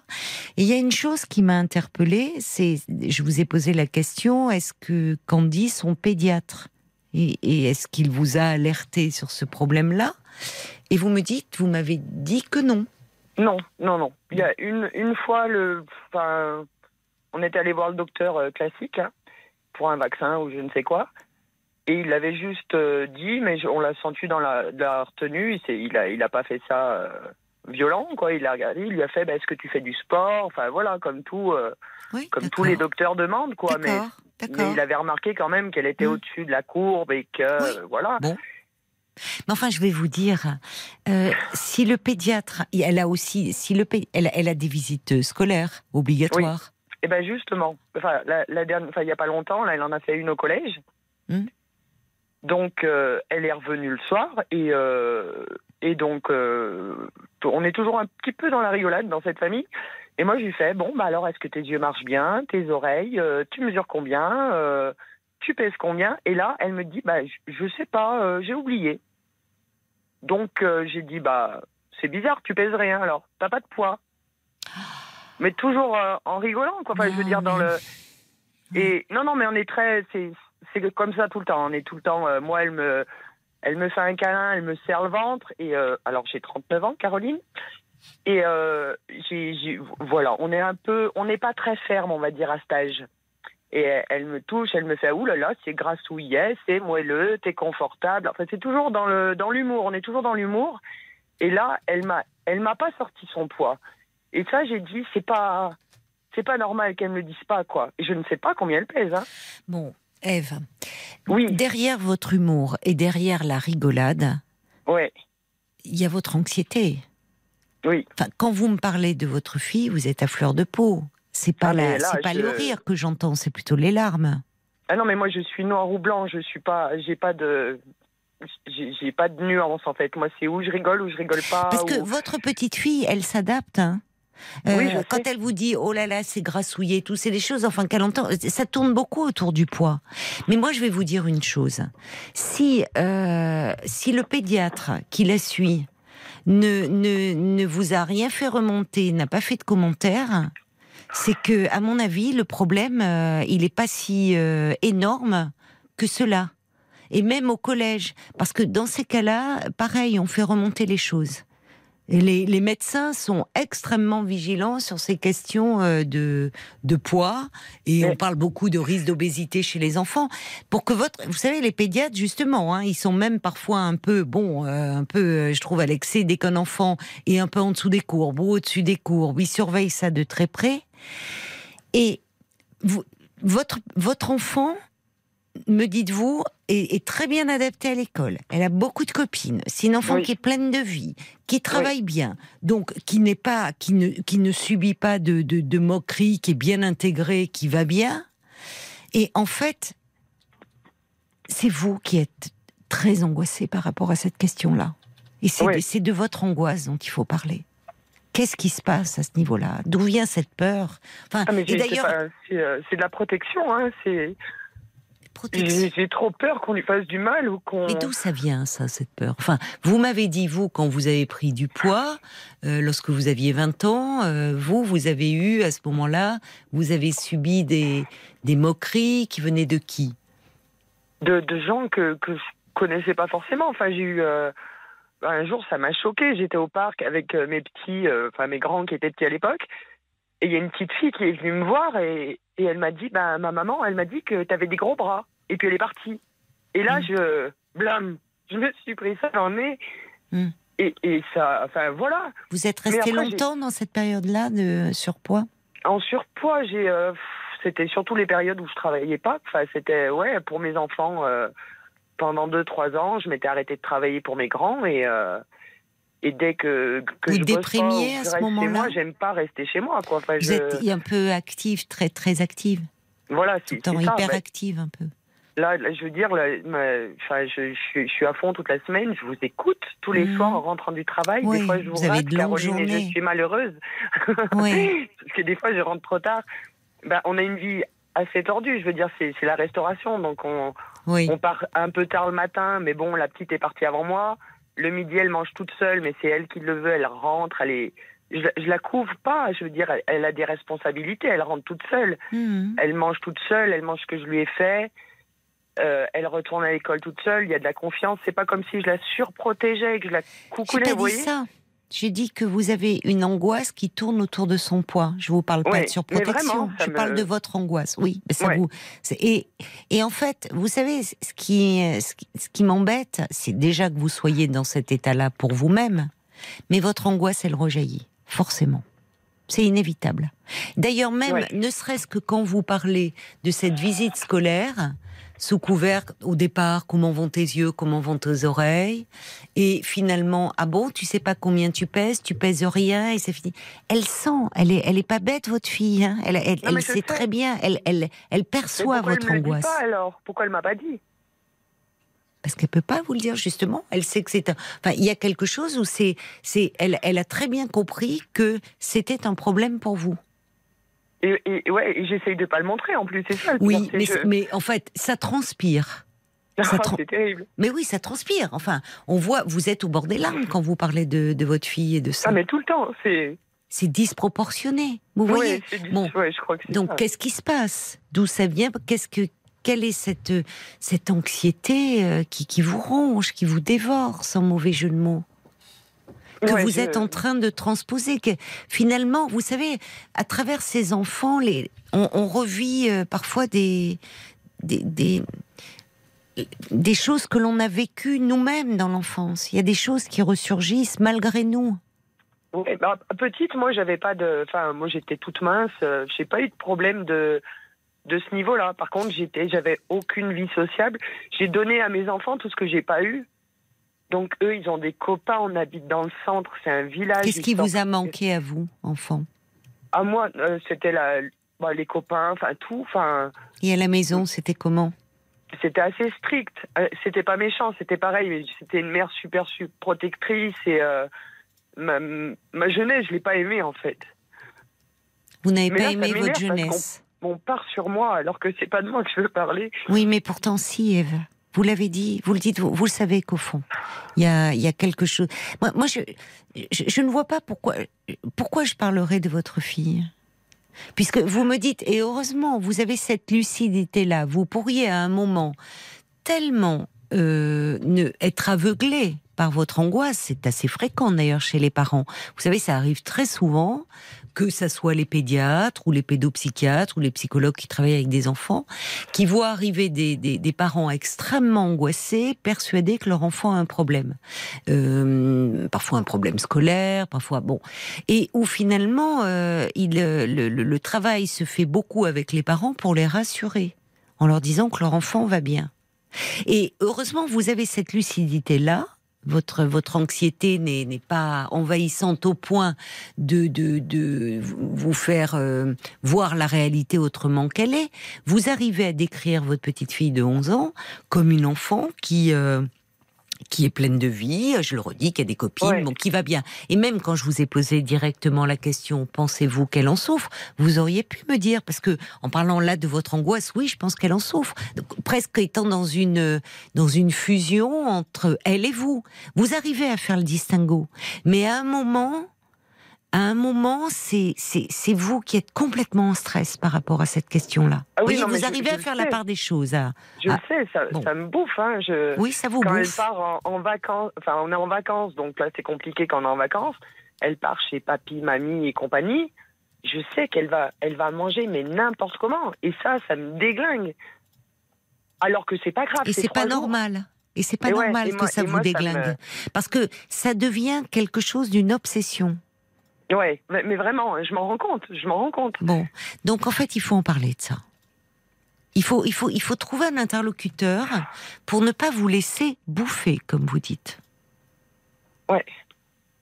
Qu'est-ce qui Ah se oui, passe parce que je vous dis, elle va super bien cette petite. Voilà. et- Mais, mais heureusement que vous avez, heureusement vous arrivez. Voyez, vous, vous pourriez, euh, on entend très souvent des parents qui vont présenter leur enfant comme allant très mal et on s'aperçoit qu'en fait c'est eux qui ne vont pas bien. Et où euh, l'enfant, euh, à travers son enfant, on revit des choses de son histoire. Mm. Inconsciemment, enfin, il y a des choses qui nous ramènent à quelque chose de douloureux. Or là, toute cette dimension autour, autour du poids et autour aussi de la méchanceté, le fait que euh, la crainte qu'elle soit malheureuse. Ah puis oui, Euh. elle est tellement, mais je, elle est tellement gentille et prévenante et rigolote. Elle a, elle a toutes les qualités. Elle a- Alors, c'est, l'enfant Faites-lui quoi. confiance alors. Ouais. Non, mais Elle a pas- beaucoup de qualités pour s'en que- sortir. Non, mais Ouais. moi j'entends, vous me dites votre jeunesse, Mais vous, vous l'avez pas aimée. Votre manger, jeunesse, Caroline. vous l'avez pas aimée. Non, non, pas Bon. du tout. Donc il y a quelque chose qui est en souffrance sur ce plan-là. Oui, oui, mais je m'en rends compte aussi. Je, enfin, Vous voyez Votre, votre, euh, eh ben oui, votre enfant, elle a beaucoup de qualités. D'ailleurs, elle est entourée de beaucoup d'amis et elle a beaucoup de copines. ouais. Donc, euh, et encore une fois, je vous le redis, si je vous assure que les pédiatres sont vraiment très attentifs sur ces questions de, poids. après. Et euh, s'il y va avait un problème, croyez-moi, vous l'auriez entendu. hein. elle va chez docteur très rarement. Je veux dire, on est, Oui, d'accord. on est très enfin, rarement malade, machin. Oui, mais voilà, d'accord, mais- Pour les vaccins. Ève, Ève, euh, vous me dites, vous, vous la voyez comme ça depuis qu'elle est bébé? Oui, Bon, euh, donc euh, me- depuis qu'elle est si bébé, elle elle a vu être- le pédiatre. oui. Alors, mais je veux dire, elle peut pas être autrement. C'est pas. Enfin, je me mets, je me le mets sur moi. Je dis, tu fais quelque chose de mal. oui, mais alors c'est ça. D'où vient cette culpabilité? Parce que, enfin, je veux dire, vraiment, je, je, je fais tout ce que je peux. On mange pas d'industriel. Mais on- trop, mais Ève, on tourne en rond là. Trop, Ouais, trop. pardon. trop, c'est c'est votre obsession, Ève. Et il y a Oui. quelque chose qui ne Non, va pas parce que compte. là, je vais vous dire, justement, on arrive à une période, pour le coup, et là, euh, euh, un peu critique pour votre fille, parce que euh, là encore, elle est dans le mode enfance, comme vous dites, ce mode encore les la licorne, les choses comme ça, c'est encore la petite fille, avec la puberté. Là, le rapport au corps, et, et c'est, une période qui est compliquée, ce corps qui change, qui se modifie, euh, dont on ne sait pas très là. bien quoi faire. euh, le bon, oui, et ça va être d'autant plus compliqué si vous êtes aussi angoissé par rapport à ça. Parce que Ouais. que vous le vouliez ou non, ça va passer. Ça passe déjà dans la relation. Donc Ouais. attention là, parce que on sait que justement euh, des ça peut basculer, et vous, le- vous le savez d'ailleurs, vous parlez de votre fille, ça peut très vite basculer dans l'excès inverse, où on a euh, des, des, des, des toutes jeunes filles, enfin encore des enfants au sortir de l'enfance, qui à un moment, euh, soit parce qu'il y a une réflexion, soit parce qu'il y a une angoisse, et souvent une angoisse maternelle, peuvent basculer dans, dans l'anorexie là. hein. Du coup, elles mangent plus. Hein Ouais, ouais. Non, Bon, mais je veux pour, pour correspondre au fond euh, à ce que euh, aussi on attend d'elle. Donc, euh, donc il est important. Elle a 11 ans, justement, avant de de- d'en d'en arriver là, est-ce qu'il peut, c'est de vous d'aller un peu parler de ça. Et qu'est-ce qui se passe autour de ça Pourquoi vous sentez-vous aussi coupable? Pourquoi finalement, quand elle part trois jours chez ses grands-parents, et quand bien même, d'abord ses grands-parents, ils sont pas non plus irresponsables, ils vont pas lui donner euh, des frites euh, dès le petit-déj et matin, midi et soir, et quand bien même elle mangerait des frites, et quand bien même elle mangerait des bonbons pendant trois jours, c'est aussi une enfant, elle a besoin de se faire plaisir, Oui, oui, oui, et comme non, vous dites, c'est trois jours, et quand vous me dites que vous, ça vous déglingue, rien que d'y penser, c'est-à-dire qu'en fait, vous êtes en train de, de projeter le, le- le fait que ça, ça va mal se passer. Donc, il faut vous apaiser, déjà pour vous, pour être mieux, et puis pour retrouver aussi quelque chose de plus sain dans ce rapport au corps de votre fille. Ouais. Vous voyez? Et puis pour vous, aller mieux déjà. Et ça va aussi, c'est ce qui va aider votre fille. Parce qu'il y a quelque Mais- chose mais qui je veux dire, mais dans ma vie, tout va bien. hein. Je veux dire, j'ai mon travail. Je, je suis toute seule Vous en avec parlez mes beaucoup de votre travail. ouais. Oui, mais parce que c'est. Oui, mais moi. Eve, je Mais- suis désolée, pardon de vous dire, oui, heureusement, j'entends, je ne dis pas que tout va mal non plus. J'entends qu'il y a une souffrance chez vous. Et que Oui. derrière le côté on rigole, on rigole et on prend tout à la rigolade, et euh, mais qu'il y a quand, quand vous me parlez de votre petite fille, vous êtes au bord des larmes. Ah oui, là, qu'est-ce qui se Tout à passe l'heure, oui. Mais qu'est-ce qui se passe? Mais j'ai tellement peur qu'elle souffre. Bon, alors, écoutez, justement, c'est euh, euh, votre votre votre peur euh, est, est trop envahissante. Oui. Et c'est vous qui souffrez, c'est pas votre fille. Donc il Ah faut oui, aller oui, oui, parler non, de vous. D'accord Il faut comprendre ce qui se passe en vous là. Et qu'est-ce que vous êtes en train de projeter sur votre petite fille? Il faut le faire pour vous. quoi. hein. Vous avez tout compris. Il faudrait lui Non, foutre la non, mais paix. oui, mais- Exactement.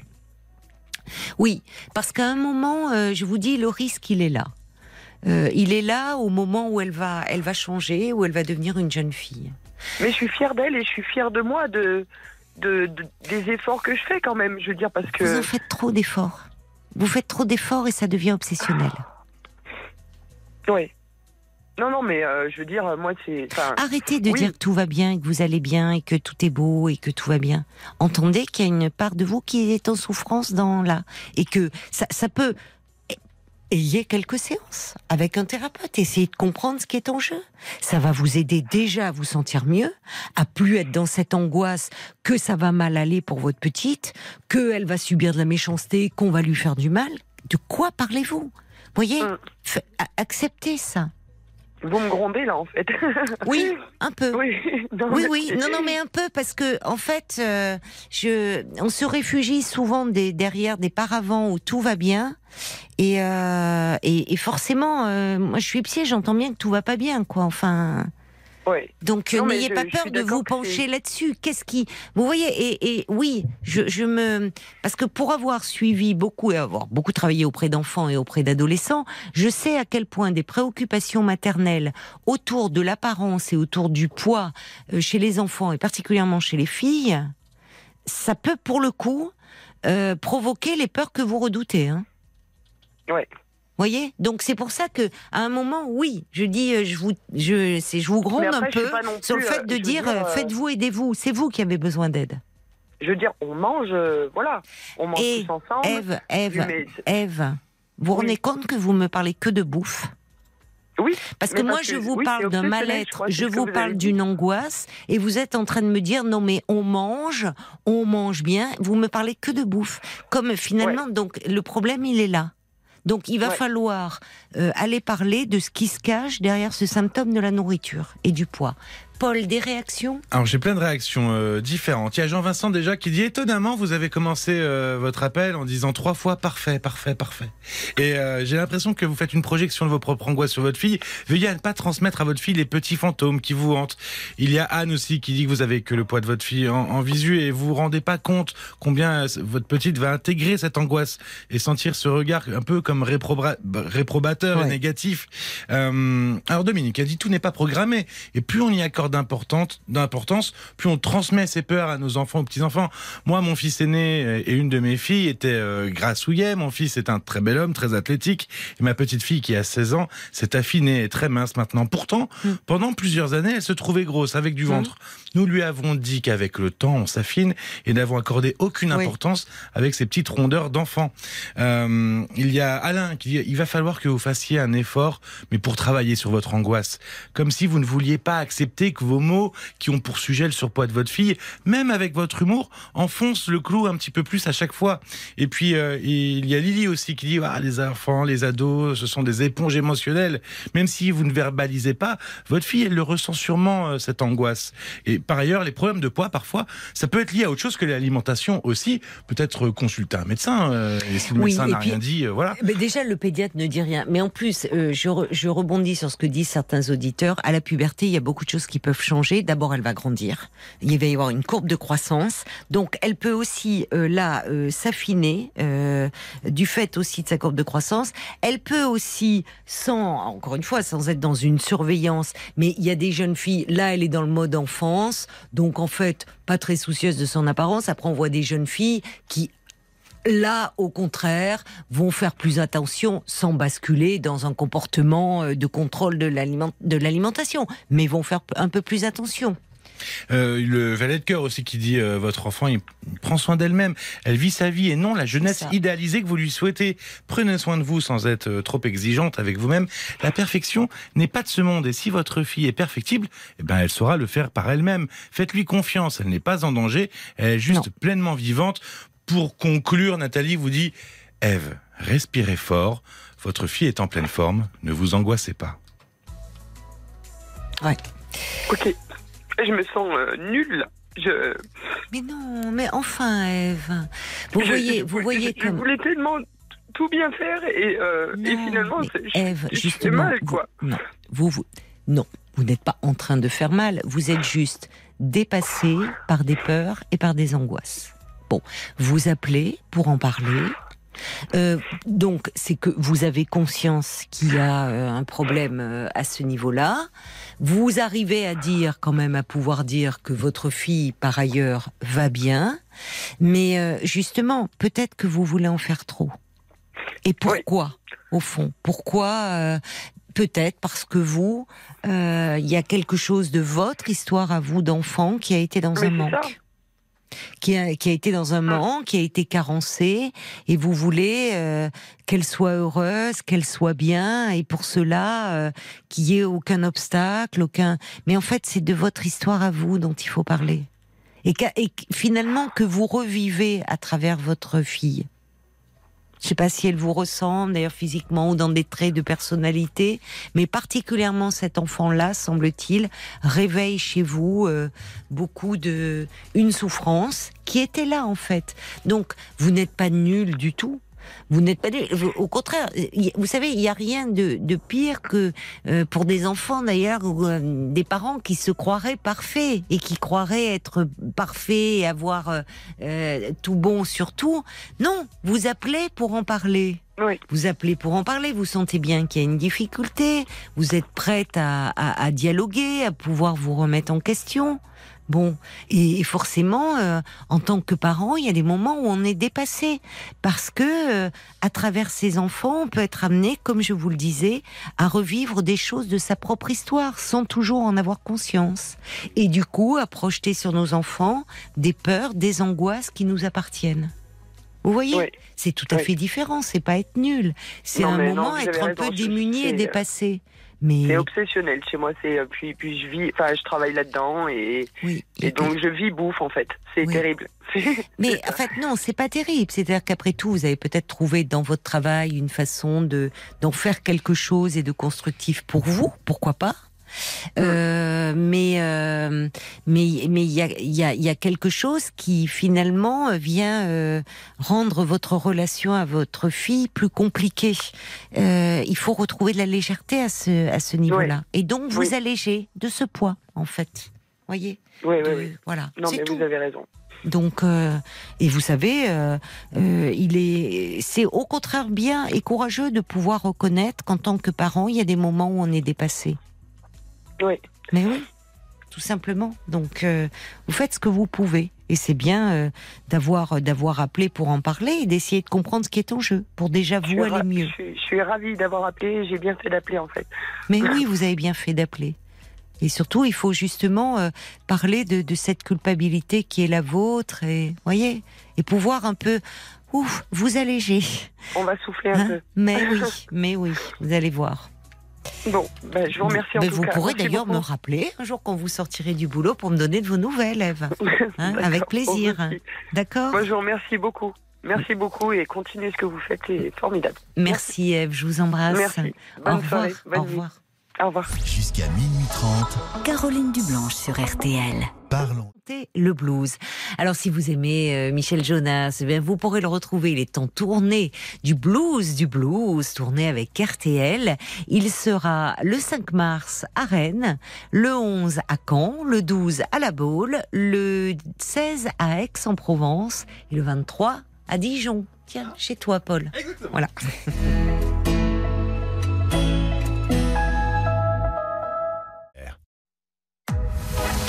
22h, minuit 30, Parlons-nous. Caroline Dublanche sur RTL.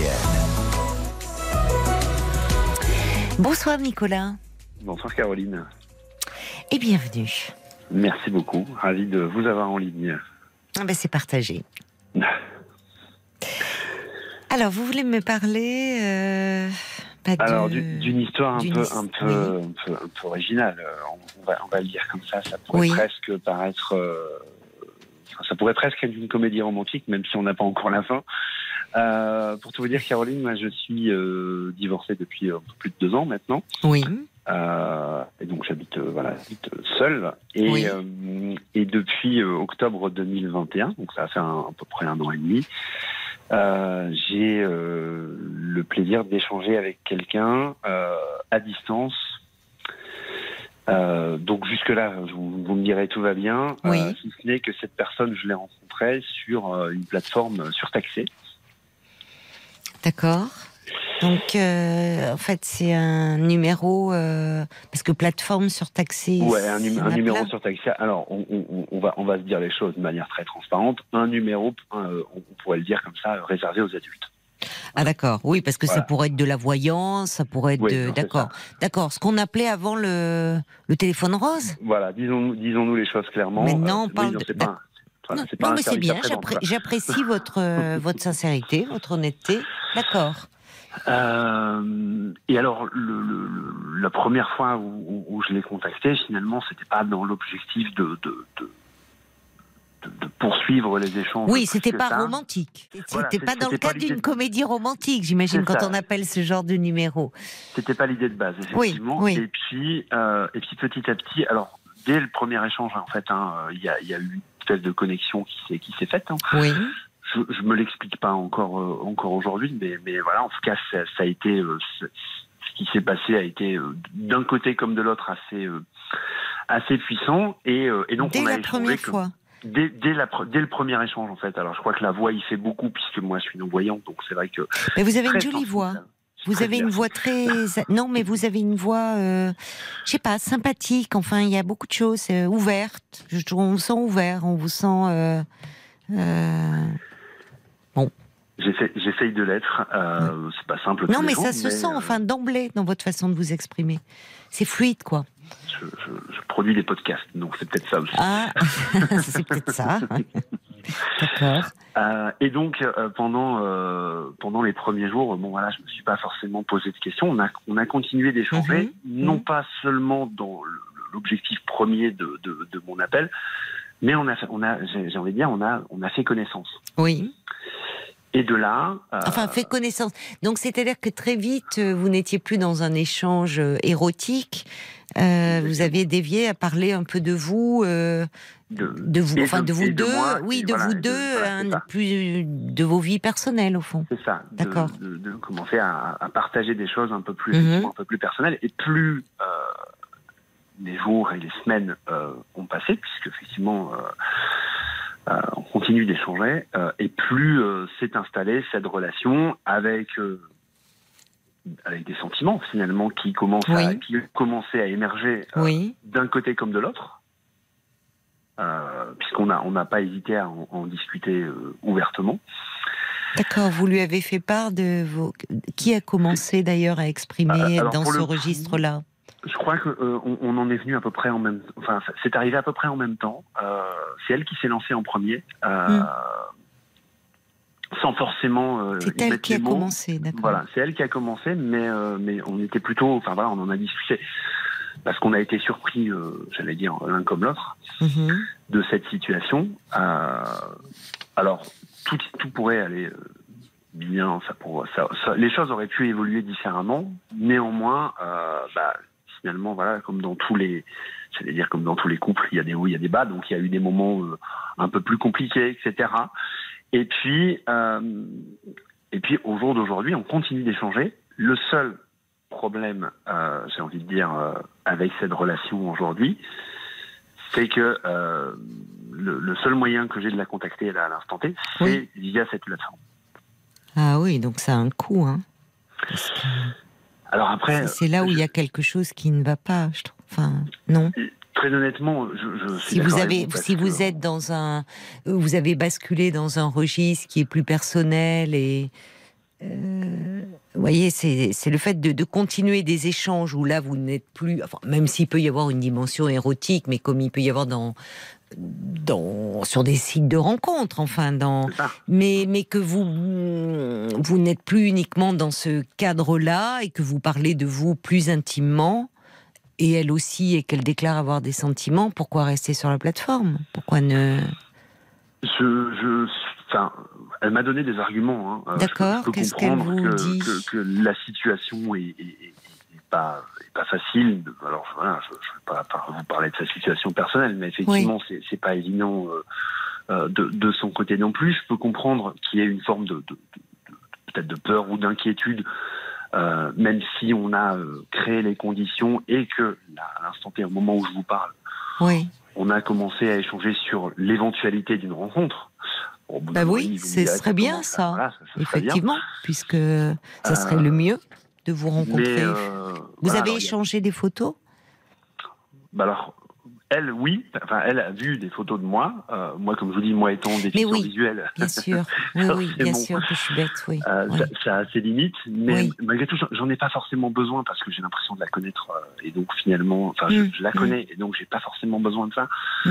Euh, même si, même si, évidemment, là aujourd'hui, la relation en l'état, en tant que telle, pour moi, elle a ses limites parce que, euh, bah, parce que finalement, euh, au-delà des arguments qui sont légitimes, et je pense que c'est la responsabilité de personne en fait cette situation. C'est ni, ni de sa faute ni de la mienne. Qu'est-ce qu'elle vous donne comme argument, justement Euh, bah alors déjà géographiquement on n'est pas euh, voilà moi je suis euh, enfin voilà géographiquement on Oui, vous pas- êtes on éloigné, vous êtes Voilà, on est- distant, on est puisque éloigné, ça, d'accord. voilà, malgré tout euh, sur le territoire français mais on est on est Oui. éloigné Euh, et, euh, et donc en termes de logistique c'est pas forcément euh, Oui. évident de s'organiser Pour vous rencontrer, pour prévoir. rencontrer, Vous êtes et encore plus là dans le contexte actuel où Si vous devez mois, prendre le train, voilà, ça, une Ça va par parce mois, que le mois de mars, ça va être compliqué. Hein, donc attendez pas que tout soit bloqué. M'en parlez pas. Mais du coup, c'est ça. Et, euh, et, c'est vrai que, notamment ce matin, quand je, quand je l'ai eu euh, rapidement au téléphone, je lui ai, je lui ai fait part de ça, de, de, de mon inquiétude, en tout cas de, de ma peur de, de, ne pas arriver à, à, à ce que la relation évolue euh, dans ce qu'on a convenu, euh, même si on n'a pas mis de date précise, etc. Euh, bah finalement, euh, alors je vais peut-être pas euh, employer les bons mots, euh, etc. Mais dans tous les cas, j'ai essayé de lui, de lui, de lui, en parler euh, Oui. en lui disant que j'avais besoin, euh, en tout cas, de, de- d'autre chose ou davant- davantage Hmm. que, que ce qu'on que ce qu'on vit là. Et, euh, et alors pour une, enfin voilà, euh, le, le mot que j'ai employé euh, très spécifiquement, c'est euh, aujourd'hui, euh, c'est plus suffisant. Et, et je pense qu'elle est restée bloquée sur sur ce sur ce truc-là parce que finalement, je Oui, elle sent que. bah, non, mais vous avez raison. Mais voilà. oui, mais c'est important, euh, c'est bien que c'est une façon aussi euh, euh, d'exprimer vos attentes, de dire que bon, vous n'imaginiez pas du tout en allant sur cette plateforme, au fond, euh, être dans un registre sentimental, tomber amoureux, vous attacher. Euh, c'est ça évolue et vous n'êtes plus euh, aujourd'hui dans une ré- dans une relation, me dites-vous, de client ou euh, bon. Ouais, Bah oui, non, de- non, non, mais, vous Non, avez mais raison, au départ, c'est est ça. d'accord. Enfin, bon, vous êtes dans un registre. euh, bon, ça fait plusieurs mois, semble-t-il, que vous êtes dans un registre où euh, vous parlez de vous et elle vous parle de sa vie à elle? Oui, bah oui, complètement. Je, je, enfin voilà, j'ai eu Vous accès connaissez à un certain nombre, peu, voilà, euh, un certain nombre de choses. J'ai- pu, euh, euh, enfin voilà, vra- vraiment, euh, elle est, elle est pas dans une dans une logique où elle veut me cacher des choses. Enfin voilà, on a on a une discussion qui est qui est qui est euh, à la fois très transparente. Voilà, elle m'a partagé un certain nombre de choses. Euh, De, de sa vie, j'ai eu l'occasion de, de, de découvrir euh, aussi euh, des choses qu'elle aurait été pas, enfin qu'elle n'était pas forcément obligée de me partager si on était resté dans cette logique. Hmm. euh, non, mais elle, c'est son, c'est son, comment dire, c'est son gagne-pain. Enfin, c'est son. Ouais. Bah, Non, non, oui, enfin, je sais oui, pas non, si elle a une activité à côté. Oui. Oui. Donc elle fait ça en plus pour compléter des revenus. Hmm. Non mais bon, donc c'est alors après, je comprends. Enfin, j'imagine, vu je vous écoute euh, parler, je disais que vous avez, euh, c'est vrai, une, euh, on sent dans votre voix, il y a une voix chaleureuse, on sent de la finesse, de l'intelligence, et j'imagine le genre d'appel aussi. Enfin, j'imagine qu'elle peut recevoir.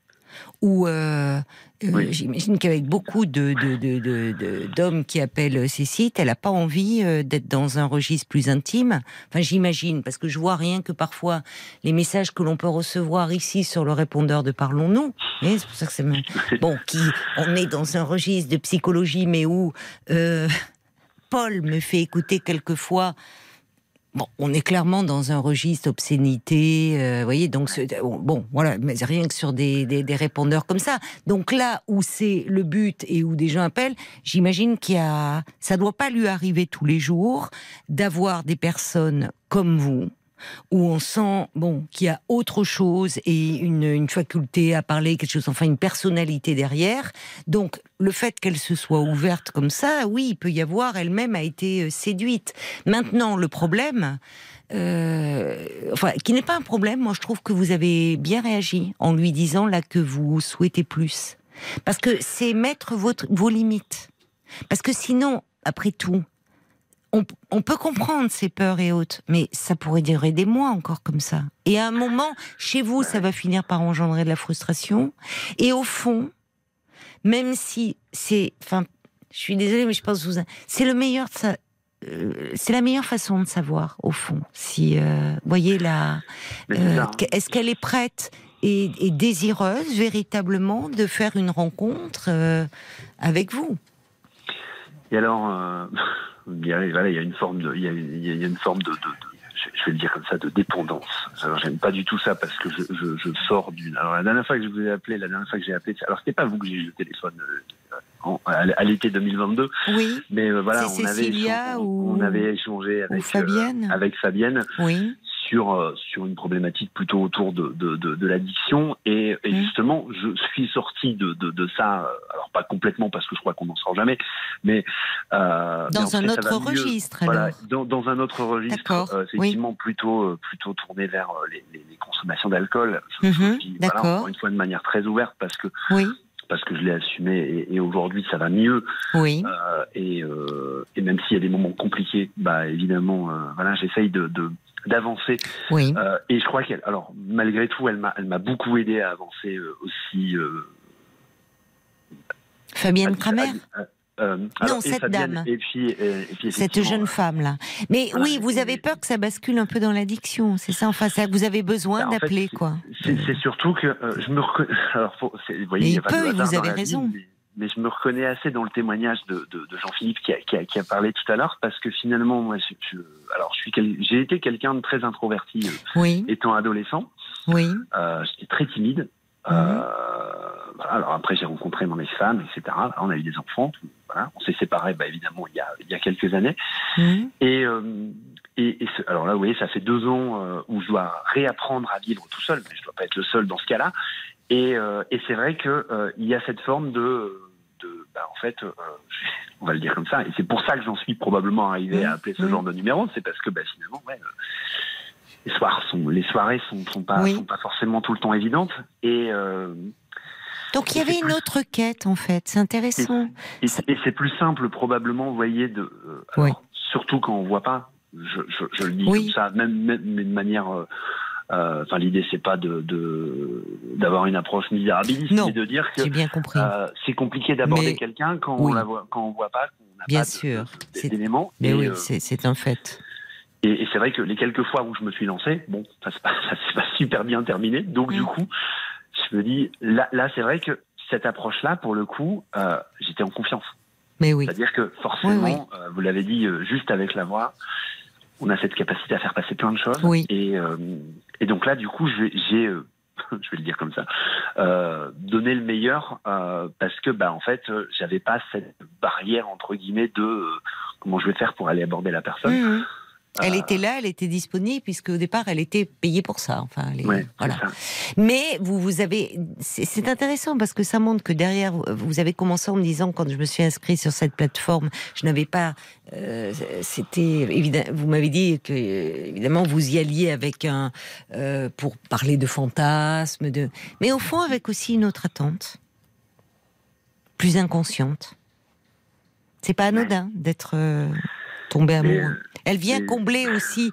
C'est là où le, le, le risque, c'est de basculer dans de, de devenir effectivement dépendant parce que vous pouvez appeler. je ne sais pas combien de fois vous appelez d'ailleurs euh, par semaine parce que j'imagine que ça a un coût. Tant- je vais vous le dire comme ça, tant que je peux. Alors voilà, c'est euh, quelques heures par mois, évidemment. Euh, Oui, mais vous avez envie de plus forcément. voilà, enfin. C'était suffisant pendant un temps. Et euh, maintenant, oui. Parce que bah, finalement, on avait conscience de ça tous les deux. On avait cette, cette notion du, du rendez-vous. On savait qu'on allait se retrouver euh, à, à, à peu près à telle date au moment où mon forfait allait être renouvelé. Et là, aujourd'hui, en fait, je me dis, mais si on continue comme ça indéfiniment, euh, et, je dis pas que c'est forcément ce qu'elle veut. Hein, vous voyez, c'est pas ça que je veux Vous dire, vous, vous parlez concrètement depuis octobre 2021 Ouais. Bon, on est en Ah février 2023. Mhm. Donc là, il faut effectivement. euh, vous avez très bien fait de mettre, de dire que là, vous ne, ça ne vous suffit plus. Bah parce que ce, que, ce, qui, ce qui me finalement, euh, alors c'est c'est toujours l'éternel débat. Oui, vous avez raison peur. euh, bah oui. non, mais là, vous vous, vous vous vous confrontez à la réalité, là, finalement. C'est et vous allez aussi mesurer sa sincérité ou pas? Je suis désolée de vous le dire comme ça, mais non, ce non, qui mais peut- vous voyez, avez- moi, je n'ai pas d'a priori au départ. Non, j'ai pas d'a- non, non, j'ai pas d'a priori au départ parce que derrière euh, cela, alors évidemment, je reçois des messages en disant mais attention, ça peut être aussi, c'est Florence qui dit euh, euh, je tombe amoureuse, ça peut aussi faire partie du catalogue de la plateforme. Euh, euh, elle, au bout d'un an et demi, enfin, elle aurait pu vous appeler sur son portable. Oui, rien ne l'empêche. Que ça soit elle un, des revenus, que ça lui apporte des revenus et mais après tout, elle pourrait dire bah non, je n'ai plus ce client et si elle donne son téléphone personnel, ils vont pas vérifier. Pourquoi ne le fait-elle pas? Bah, je pense En fait, que, vous savez, on a tous nos propres, nos, nos propres. euh, Oui, enfin, voilà, alors, Oui, mais ce que je veux dire, moi, je, je ne préjuge pas de, de l'issue, Nicolas. Ce que je suis en train de vous dire, c'est que vous avez très bien fait de poser vos limites là. Il était temps. Et si vous les posez, c'est que vous vous sentez prêt, au fond, euh, et que justement, vous basculez pas dans l'addiction, vous vous sentez prêt à vous confronter à la réalité. C'est-à-dire que, au fond, euh, euh, en mettant des limites, euh, soit ça, ça va vous conforter qu'il s'est passé quelque chose et qu'elle est prête à vous rencontrer, soit elle était, elle, dans une démarche plus stratégique, et au moins vous le saurez. En fait, au vu de tous les échanges qu'on a pu avoir depuis un an et demi, et je, le sais, mais voilà, vous savez, enfin, tous les gens avec qui j'en ai, avec qui, avec qui j'en ai échangé, notamment des proches, des amis, des choses comme ça, finalement, Oui. ont ce raisonnement de euh, attention à pas, euh, à pas entre guillemets de faire avoir. Je, je peux l'entendre parce que bah, finalement, voilà, les gens s'inquiètent euh, et, et- et- ça, ça peut se comprendre, euh, surtout euh, avec euh, le, le passé que j'évoquais juste avant euh, lié, lié à d'autres formes de, de, de, de dépendance. Mm. Et, euh, et, et donc je peux tout à fait les entendre. Après, c'est vrai que voilà, euh, je- avec tout ce qu'on s'est dit, tout ce qu'on a partagé, je, c'est, ça qui me, qui finalement qui Bah, me perd c'est- un petit peu, Oui, je parce comprends, que bah, mais... finalement, je, je me dis. Euh, Non, mais je attendez, peux vous- pas me tromper pendant. enfin, Mais pas- vous êtes, non, mais non, vous êtes, non, Nicolas. Le- je- on va rester très pragmatique. Le fait que vous lui ayez dit, semble-t-il aujourd'hui, Ouais. que ça ne vous suffisait plus. C'est-à-dire que vous êtes en train de dire, au fond, euh, si on doit continuer à se parler sur la plateforme, ça suppose de dire euh, d'arrêter. La balle est dans son camp. La balle est dans son camp. C'est-à-dire que soit elle a votre numéro de portable, Oui, donc elle pourrait vous rappeler d'un numéro Soit elle Alors, le fait, soit elle ne le fait de- pas. voilà, Je ne parle même pas de rencontre. hein. Je ne parle non, même mais- pas encore de rencontre. Et quant à la rencontre, ça- la première démarche, ça serait déjà de vous appeler d'un téléphone privé et plus sur la plateforme. Si réellement elle est sincère. Parce que- posé toutes ces questions-là. Mais je- j'imagine que vous et, et encore une fois, si d'une certaine façon, j'imagine que vous avez le cœur là, que vous êtes fébrile parce que vous vous dites bon. Mais si vous avez été prêt à poser ces limites là, c'est que d'une certaine d'une certaine façon, vous êtes prêt au fond à entendre que voilà, vous avez besoin de savoir aujourd'hui. Ouais. Parce qu'il y a une part de vous, évidemment, qui se dit qu'il y a une réciprocité, il y a quelque chose. Et encore une fois, je pense qu'elle n'a pas toujours l'occasion d'échanger avec des personnes qui ont euh, euh, cette façon de s'exprimer, cette finesse. euh, enfin, vous voyez, c'est donc elle a pu être charmée comme cela. De là à ce qu'elle soit prête à aller véritablement dans une rencontre et, dans une histoire, la meilleure façon de le savoir, c'est de fixer des limites comme vous l'avez fait aujourd'hui. Ouais. Vous avez suffisamment patienté. Qu'est-ce qu'elle est prête à faire? Et si elle devait vous dire non, on continue sur la plateforme, non. Il y a quelque chose qui ne va pas. Puis après, au-delà de ça, ça soulèvera une autre question, mais je crois qu'on n'est pas encore là. C'est finalement. euh, je- alors encore une fois, hein, je reviens sur ce que disait l'auditeur précédent, mais euh, c'est- pas déjà en, en soi, euh, c'est pas évident de, de rencontrer quelqu'un. euh, ne serait-ce que d'aborder quelqu'un dans la rue ou, euh, ou au cinéma, etc. Parce qu'à côté de ça, Oui. j'ai quand même une vie sociale, voilà, professionnelle. J'essaye de sortir euh, Oui, voilà, je vois sent. les enfants, etc. Et euh, c'est- pas évident tous les jours, encore une fois, oui. euh, mais je suis pas là pour euh, parce que Non, mais vous ne. Attendez, il n'y a aucune dimension misérabiliste chez vous. hein. Je trouve justement, il y a une perso on sent une personnalité derrière, une véritable personnalité, quelqu'un d'attachant. Je trouve, il y a, il y a, il y a, vous avez un capital sympathie d'emblée. D'ailleurs, il y a Francesca qui dit, quelle que soit l'issue, ça ne change rien à une chose. C'est que Nicolas a une voix merveilleuse et qu'il mérite d'être aimé. Et elle a tout dit, Francesca. C'est vrai. C'est vrai. On sent qu'il y a une richesse euh, chez vous, euh, une finesse, une intelligence. Et je comprends que cette jeune femme, parmi les appels qu'elle doit recevoir, franchement, elle vole pas son salaire, hein, euh, ce qu'elle perçoit, parce que bon, vraiment, elle doit en entendre, et que quand on entend quand on vous entend, bah oui, elle a pu, même elle, avoir besoin de se confier, envie de se confier. Euh, mais qu'est-ce qu'elle est prête à faire, voyez Donc, euh, je, je, pense que vous êtes peut-être pas trompé sur tout, mais aujourd'hui, c'est parce que en plus, je vais vous dire, au fond, sur ces plateformes-là, les gens savent, ceux qui sont derrière, les concepteurs et autres, euh, ils savent très bien que au-delà de la demande qui première qui est sexuelle, il y a aussi de la solitude, il y a de la solitude affective et que bah, comme auparavant les prostituées ou enfin encore maintenant, il y a des il y a des hommes qui allaient les voir, finalement c'était pas tant un rapport sexuel qu'ils recherchaient, c'était parfois de parler, une présence, une compagnie enfin. Bon, et sur ces plateformes, il y a aussi cela qui peut arriver. Donc, euh, oui, vous, vous, vous, là, vous êtes à un moment, presque à un moment de vérité. Qu'est-ce qui va se passer? Et donc, j'entends à quel point euh, ça peut être source euh, de désillusion pour vous ou pas. Vous verrez bien, mais vous avez bien fait de fixer les limites. Et de toute façon, je rejoins ce que dit Francesca. Quelle que soit l'issue de cette histoire, si ça n'allait pas dans le sens que vous escomptez, franchement, avec tout ce qui se dégage de vous, même si, oui, il y a le fait que vous êtes non-voyant, évidemment, ça facilite pas les choses dans une rencontre. Vous avez, euh, vous, vous, vous, êtes séduisant. Il y a quelque chose de très séduisant qui se dégage de vous. Merci. Donc, il faut pas en douter Et, de ça. euh, mais ça, je, enfin, sur, sur, la, sur la voix, je fais juste une parenthèse là-dessus, effectivement. Mais la voix, il y a la voix, et puis il y a ce que voilà, vous dites aussi, hein, parce que la voix, oui, vous pourriez avoir une jolie Oui. voix, et puis bon, voilà, Oui. que ça soit creux. hein. Mais euh, voilà, c'est quelque chose de, de, de, de très, euh, qu'on qu'on a tendance à oublier. Alors vous faites de la radio, donc vous peut-être un peu moins, mais on a tendance à l'oublier dans notre société qui est très visuelle. Et euh, moi, je m'abuse, enfin, je m'abuse beaucoup entre guillemets. En tout cas, quand en écoutant les auditeurs, euh, je me dis voilà, en fait, il y a, y a plein d'émotions qui passent à travers euh, Mais oui, tout ce qu'on entend de la, de la C'est- part des auditeurs. et exactement. c'est- La voix- fait du bien finalement. et la voix est un, est un vecteur d'émotion. On peut pas tricher avec la voix, en fait. On est d'accord. On peut pas tricher. Et au vu des messages que je reçois et d'auditrices notamment, oui, il y a beaucoup d'émotions qui se dégagent de vous. Donc, ne doutez pas de cela. Quand bien même si, si jamais, euh, voyez, vous sentiez que vous arrivez peut-être aux limites de cette relation, euh, dites-vous que c'est pour aller euh, vers des rencontres et une, autre, et une histoire.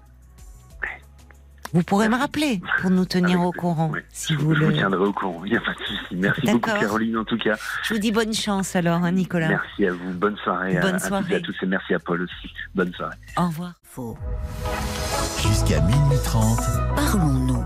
Caroline Dublanche sur RTL. La nuit euh, se poursuit euh, sur RTL avec euh, vos appels au standard de Parlons-nous 09 69 39 10 11 et vos réactions par SMS au 64 900 code RTL. Des, des réactions justement qui sont arrivées pour Nicolas pendant, pendant les infos. Alors, il y a Philippe qui roule, qui dit euh, bon, sans être parano, euh, effectivement, euh, du fait de son travail, elle peut parvenir cette jeune femme à fidéliser euh, entre guillemets euh, des, clients. Euh, un an et demi de plateforme, elle ne propose pas son numéro personnel, donc prudence. Euh, Il y a le Lyonnais aussi du 79 qui dit euh, ces plateformes sont souvent des marchands de rêves, euh, qui dit aussi depuis ce temps elle aurait pu communiquer un moyen de contact différent. Francesca, elle dit elle a peut-être carrément pas le droit de développer un lien personnel, son employeur le prendrait comme un détournement. Ça, certainement. Évidemment, euh, évidemment que les plateformes n'ont pas intérêt à ce qu'il se noue euh, des liens euh, plus personnels. Mais je pense que, est-ce que, alors, vos réactions aussi sur euh, la page Facebook, je voulais dire, on sentait bien que Nicolas, il y a une part de lui, il est, oui, voilà, tombé sous le charme, il y a des sentiments qui sont développés, un attachement, et en même temps, il y a, il est pas complètement, euh, euh, euh, enfin, euh, enfin pas obnubilé, je cherche le mot euh, aveuglé. Enfin, c'est pas un bon mot d'ailleurs. Comment dire Certains qui on voit avec les brouteurs, par exemple, il y a, il y a des gens qui n'arrivent pas en démordre, ils sont convaincus qu'ils sont dans le vrai, on a beau leur montrer par A plus B, on sent que Nicolas, il garde une forme d'esprit critique, malgré cet attachement. euh, voilà, il y a une forme d'esprit critique. Il est intelligent, il a du recul, et finalement, il a bien fait de tenter le. En fait, c'est pas le tout pour le tout, mais à un moment de fixer des limites, et, et, et ça a dû lui coûter. Et ça a dû lui coûter de dire cela parce que il se confronte à la réalité et évidemment que là il doit être très fébrile de voir comment la suite va se dérouler. Mais on sent que s'il a pu poser ses limites, c'est qu'il était prêt au fond à faire face à une réalité qui ne lui convenait euh, peut-être pas. Euh, des réactions aussi euh, sur sur la page Facebook, Paul? Exactement. Maëlys dit que le témoignage de, de Nicolas était très intéressant. Moi, ça me fait penser au, au bar de nuit où on rencontre des filles sympathiques qui poussent à la consommation. Prenez ce qu'il y a à prendre et, et qui vous fait du bien, mais peut-être pas s'attendre à plus. Vous risquez d'être déçu. Et euh, le valet de cœur aussi dit vous êtes malvoyant, certes, mais vous êtes plus clairvoyant que beaucoup d'entre Oui, nous. oui, Ayez c'est vrai, confiance en- votre instinct, en votre intuition. Oui. Faites bouger les lignes et vous aurez toutes vos réponses. Votre amie elle joint peut-être l'utile à l'agréable aussi, à son tour, de bien définir ce qu'elle entend par agréable. Et puis il y a euh, Catherine qui dit ah ça me fait penser au film. Je sais pas si vous connaissez avec Non. euh, Joaquin Phoenix qui euh, qui euh, rentre dans une conversation avec une intelligence artificielle qui est d'ailleurs interprétée par Scarlett Johansson et, euh, et qui se lie d'amour à, une l'intelligence artificielle Ah ouais. qui tombe amoureux euh, de Oui, cette non, voix. mais là c'est bien quelqu'un en chair et en os. quel- oui, et non, après bien tout, sûr, mais et, et c'est- après c'est tout, un autre dé- c'est un autre délire, mais c'est un peu le, le- Oui, mais après processus. tout, ces femmes, enfin, qui, euh, elle, elle dit bon, elle, on, on pense qu'il y a des femmes qui peuvent, euh, qui travaillent là, qui ont un boulot et qui, pour compléter des revenus, peuvent donc faire euh, ce, genre de, travail. Euh, c'est aussi des êtres euh, faits de, chair et de sang, et pourquoi pas? Enfin, je veux dire, tout est possible. Donc, il faut voir, et à un moment, pour cela, il faut bien fixer des limites. C'est la seule façon pour Nicolas de savoir si elle est sincère ou pas. Ces chansons et celle-ci, le temps est assassin. Jusqu'à minuit 30, Parlons-nous. Caroline Dublanche sur RTL.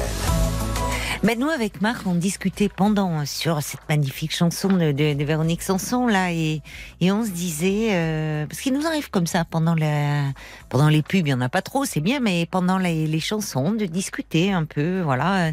Et ben on aurait, on aimerait bien pour Nicolas euh, qu'elle euh, qu'elle appelle cette jeune femme. Vraiment, on aimerait bien. Nicolas dit ça pourrait être une comédie romantique. Oui, on verrait ça dans un film. Euh, et à la Pretty Woman. Enfin, il y a quelque chose. Et, et franchement, on se disait tous les deux, euh, on aimerait bien pour Nicolas qu'elle appelle. Alors on croise les doigts. Bonsoir Anne. Bonsoir ou bonjour Caroline. Bonjour aussi à toute l'équipe et à ceux qui sont encore debout. Et puis juste un, un petit coucou à tous nos amis d'Ukraine avant de revenir sur ce que je voulais vous dire.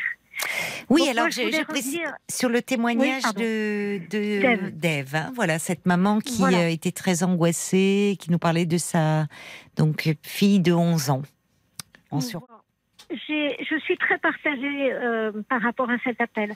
D'abord, je ne sais pas si ça va vous rassurer, mais tous les pédiatres sont absolument pas tous obnubilés par le poids. Je suis moi-même pédiatre et je vous assure que c'est pas, ça n'a pas été euh, sur le temps qu'on a pour voir les enfants. euh, c'est loin d'être ma préoccupation majeure. Ben, c'est bien, tant mieux. Et puis, euh, et puis, je me méfie quand même aussi toujours un petit peu des angoisses des parents qui sont parfois et des mamans qui sont Oui. parfois pas bien dirigées, mais qui sont parfois révélatrices de quelque chose que personne ne veut écouter. Donc, c'est vrai que son angoisse est démesurée, certainement beaucoup trop forte euh, dans le cas présent, mais je voudrais quand même peut-être, euh, il serait peut-être important de vérifier, surtout qu'elle elle parlait, et ça m'a beaucoup frappé, d'un poids qui était surtout au niveau du haut du corps, puisqu'elle habille sa fille en, en fillette en bas et en taille euh, adulte en haut. Oui, enfin, elle disait qu'elle lui pas- mettait du S hein, parfois. Voilà. du M parfois. Et, et c'est pas du tout habituel. C'est pas du tout une, un surpoids de fille d'être d'être plus fort du haut du corps. C'est un surpoids de garçon. C'est pas un surpoids de fille. Donc peut-être qu'avant de, il faudra de toute manière effectivement qu- qu'elle aille voir pourquoi ça, ça l'angoisse à ce point-là. Mais il faudrait peut-être qu'elle revoie quand même le médecin de sa fille pour lui dire, euh, pour lui dire qu'elle est angoissée par ce problème et lui demander s'il n'y a pas quelque chose à vérifier avant de, avant de tourner cette page-là. Mhm. Oui, qu'elle en parle au ensuite- pédiatre de sa fille. Oui, au pédiatre ou au médecin, il n'y a plus beaucoup de fillettes de 11 ans qui sont encore suivies par des pédiatres, mais je crois que ça serait bien qu'elle en parle. Et puis ça lui permettrait peut-être d'être euh, différemment rassurée ensuite. Oui. Et ça permettrait sûrement à sa fille de, effectivement, de pas risquer de tomber ensuite dans des problèmes d'anorexie. Oui. Parce que c'est vrai qu'elle elle risque, si, on- si elle sent sa mère trop angoissée, elle Oui. risque effectivement de tomber ensuite dans des problèmes d'anorexie. Oui. Mais il faudrait être sûr qu'il n'y ait pas, D'accord, oui, le- la derrière. pédiatre que vous êtes euh, dit que euh, voilà que euh, il peut y avoir un examen qui pourrait être fait. Et... Oui, il pourrait y avoir qui pourrait deux, peut- trois examens complémentaires pour éliminer tout, euh, tout risque d'autre chose derrière. D'accord, je comprends. Je, ben, je vous remercie beaucoup euh, Ben, d'avoir, euh, si, mais c'était important euh, d'avoir appelé, d'avoir un point de vue médical justement sur Voilà. sur sur ce témoignage-là, voir un petit peu ce qu'il en est. C'est quelque chose qui, parce qu'on parle beaucoup du, du surpoids, même de l'obésité des enfants. C'est c'est une problématique que vous retrouvez souvent Oui, chez les parents dans vos consultations? Ben, Chez les enfants, La déjà. plupart du temps, quand les, quand les enfants sont en surpoids, les parents sont pas très angoissés. Donc effectivement, où, où la maman a quelque chose qui motive cette angoisse, euh, Oui. et elle a probablement dans son passé euh, récent de, de ces crises de, de boulimie à elle et des réactions qu'elle a eues, mais sans doute aussi dans son passé ancien. Mais il n'empêche qu'il faut quand même se méfier aussi Mhm, que mhm, ce- cette surangoisse ne soit pas due à quelque chose qu'elle qu'elle ne sait pas dire, mais qui pourrait être réel.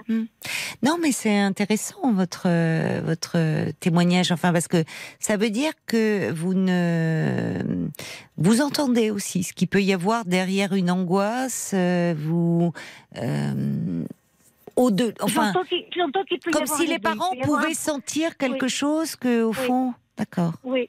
Oui, oui, on a eu comme ça des parents qui nous ont, euh, à différents, sur différents sujets un peu tannés entre guillemets, Oui, euh, pour euh, pour une peur qu'ils avaient, qui Oui. n'était pas toujours justement adressée euh, adressée sur le bon organe peut-être, mais qui qui, qui montrait qu'ils avaient perçu quelque chose qui effectivement existait. d'accord. Bon, d'accord. Donc euh, voilà, mais je pense que peut-être il faudra faire quelque chose pour la, la fille. Sûrement la maman a besoin d'un soutien, ça c'est vrai. Hmm. Mais je me méfierais quand même d'être sûre qu'il n'y ait rien pour la fille euh, à faire. Oui. Ce qui veut dire qu'on peut passer aussi, puisqu'elle disait que, enfin, elle, m'a- elle m'a parlé de pédiatres, aussi de médecins, qui jusque-là, eux, ne, ne Oui, ni même la- les, visites scolaires obligatoires n'avaient rien relevé. Mais donc, on peut, Alors, on peut passer à côté. scolaires- Les visites scolaires, il y en a tellement peu maintenant, et la Oui. plupart du temps, effectivement, c'est plutôt une infirmière qui, Ah qui fait tous les tests qu'on Oui. lui demande et qui en a beaucoup à faire. oui, Et puis nous, bah, ces enfants-là, euh, avant on les voyait une fois par an pour les certificats médicaux. Maintenant, il n'y en a plus besoin chaque année. Et je vais, je vérifie moi beaucoup plus qu'il n'y ait pas un début de scoliose que de que de les interroger sur un sur un surpoids. D'accord. Peut-être que j'ai tort. Peut-être que j'ai tort, mais j'ai pas Mais l'intention de le plus focaliser là-dessus. Bah, c'est bien, les c'est bien. surpoids, les gros surpoids, oui, mais les Oui. surpoids modérés. euh, Est-ce que ça peut changer, justement, à la puberté? Je disais, est-ce que. Alors ça, on le dit beaucoup. On oui. le dit beaucoup. C'est ce qu'on m'a dit moi quand euh, quand j'étais préado. Oui. Et rien n'a, ça, ça a empiré à l'adolescence. Donc euh, Pour vous? oui. Ah, bon, c'est pour ça que vous êtes devenu pédiatre après, peut-être. Mais Euh, vous n'avez pas mais non, appelé pour ça. Non. Et puis et puis aussi, je, me- je me, me méfie des parents qui disent que tout va bien, que leurs enfants ont des bonnes copines, que tout va bien, parce que je crois que j'ai longtemps caché qu'effectivement mes copines, elles étaient plus mes copines et qu'elles me disaient des choses pas sympas. Du fait de vos problèmes de surpoids Oui. Ah oui, d'accord. Mais à l'époque, on n'en parlait pas. Oui, c'est vrai. C'est vrai. Vous avez raison.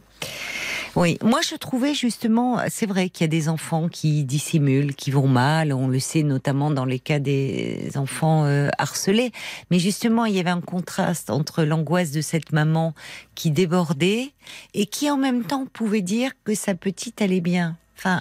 Il y avait quelque chose qui interrogeait là où parfois vous devez, vous le savez, enfin, euh, vous, le- vous y êtes confronté aussi dans votre pratique, où euh, il y a des, des parents qui sont tellement identifiés à leur enfant euh, que qu'ils parlent en son nom. Enfin, c'est-à-dire que quand l'un souffre, l'autre souffre aussi. Vous voyez, c'est c'est- Bien sûr. tellement le, le risque, fusionnel. le risque, effectivement, c'est que sa petite fille euh, porte ensuite toute l'angoisse de sa mère Oui, bien sûr. et la transforme en, Oui.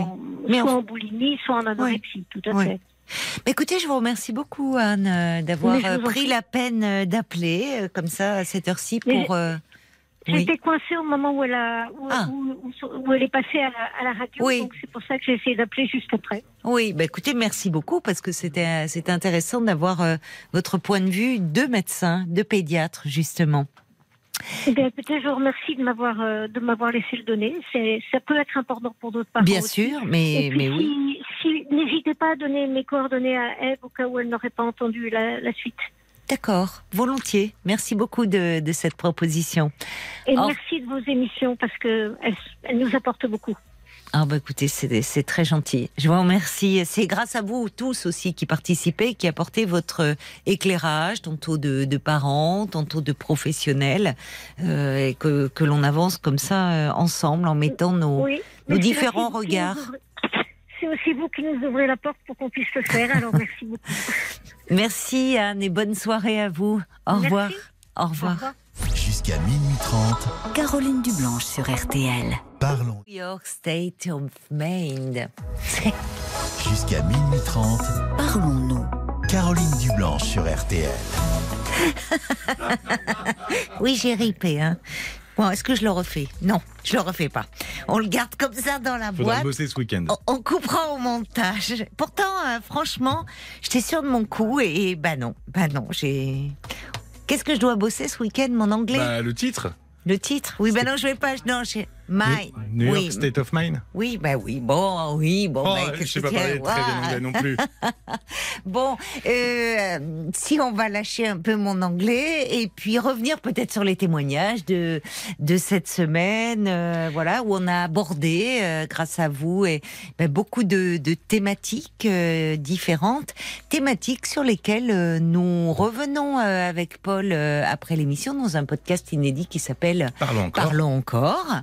Et cette semaine, ben, peut-être euh, on a on est revenu sur euh, Sur plein de sujets. donner peut-être un peu les thèmes, Et- oui, qui ont été abordés et dont on a parlé dans ce podcast. Effectivement, divers et variés. Euh, lundi, on a parlé des ados et des écrans. Oui, Voilà, de comment faire attention euh, à ce que son ado se traîne pas trop devant les écrans. Euh, comment se détacher d'une relation qui fait souffrir aussi. C'est le thème qu'on a abordé mardi. Mercredi, comment amener son enfant adulte majeur Oui. à aller consulter. Euh, C'était en, en, en témo- euh, en lien avec le témoignage de d'Angèle qui avait euh, oui, un problème avec son fils qui s'alcoolisait beaucoup. Et alors ce soir, on a fait une exception, on l'a enregistré, celui-ci, il a déjà été enregistré puisqu'on va parler du syndrome de Munchausen. On l'a enregistré parce que on aura, enfin on a eu un invité, Éléonore Merlin, qui est sur le podcast Symptômes.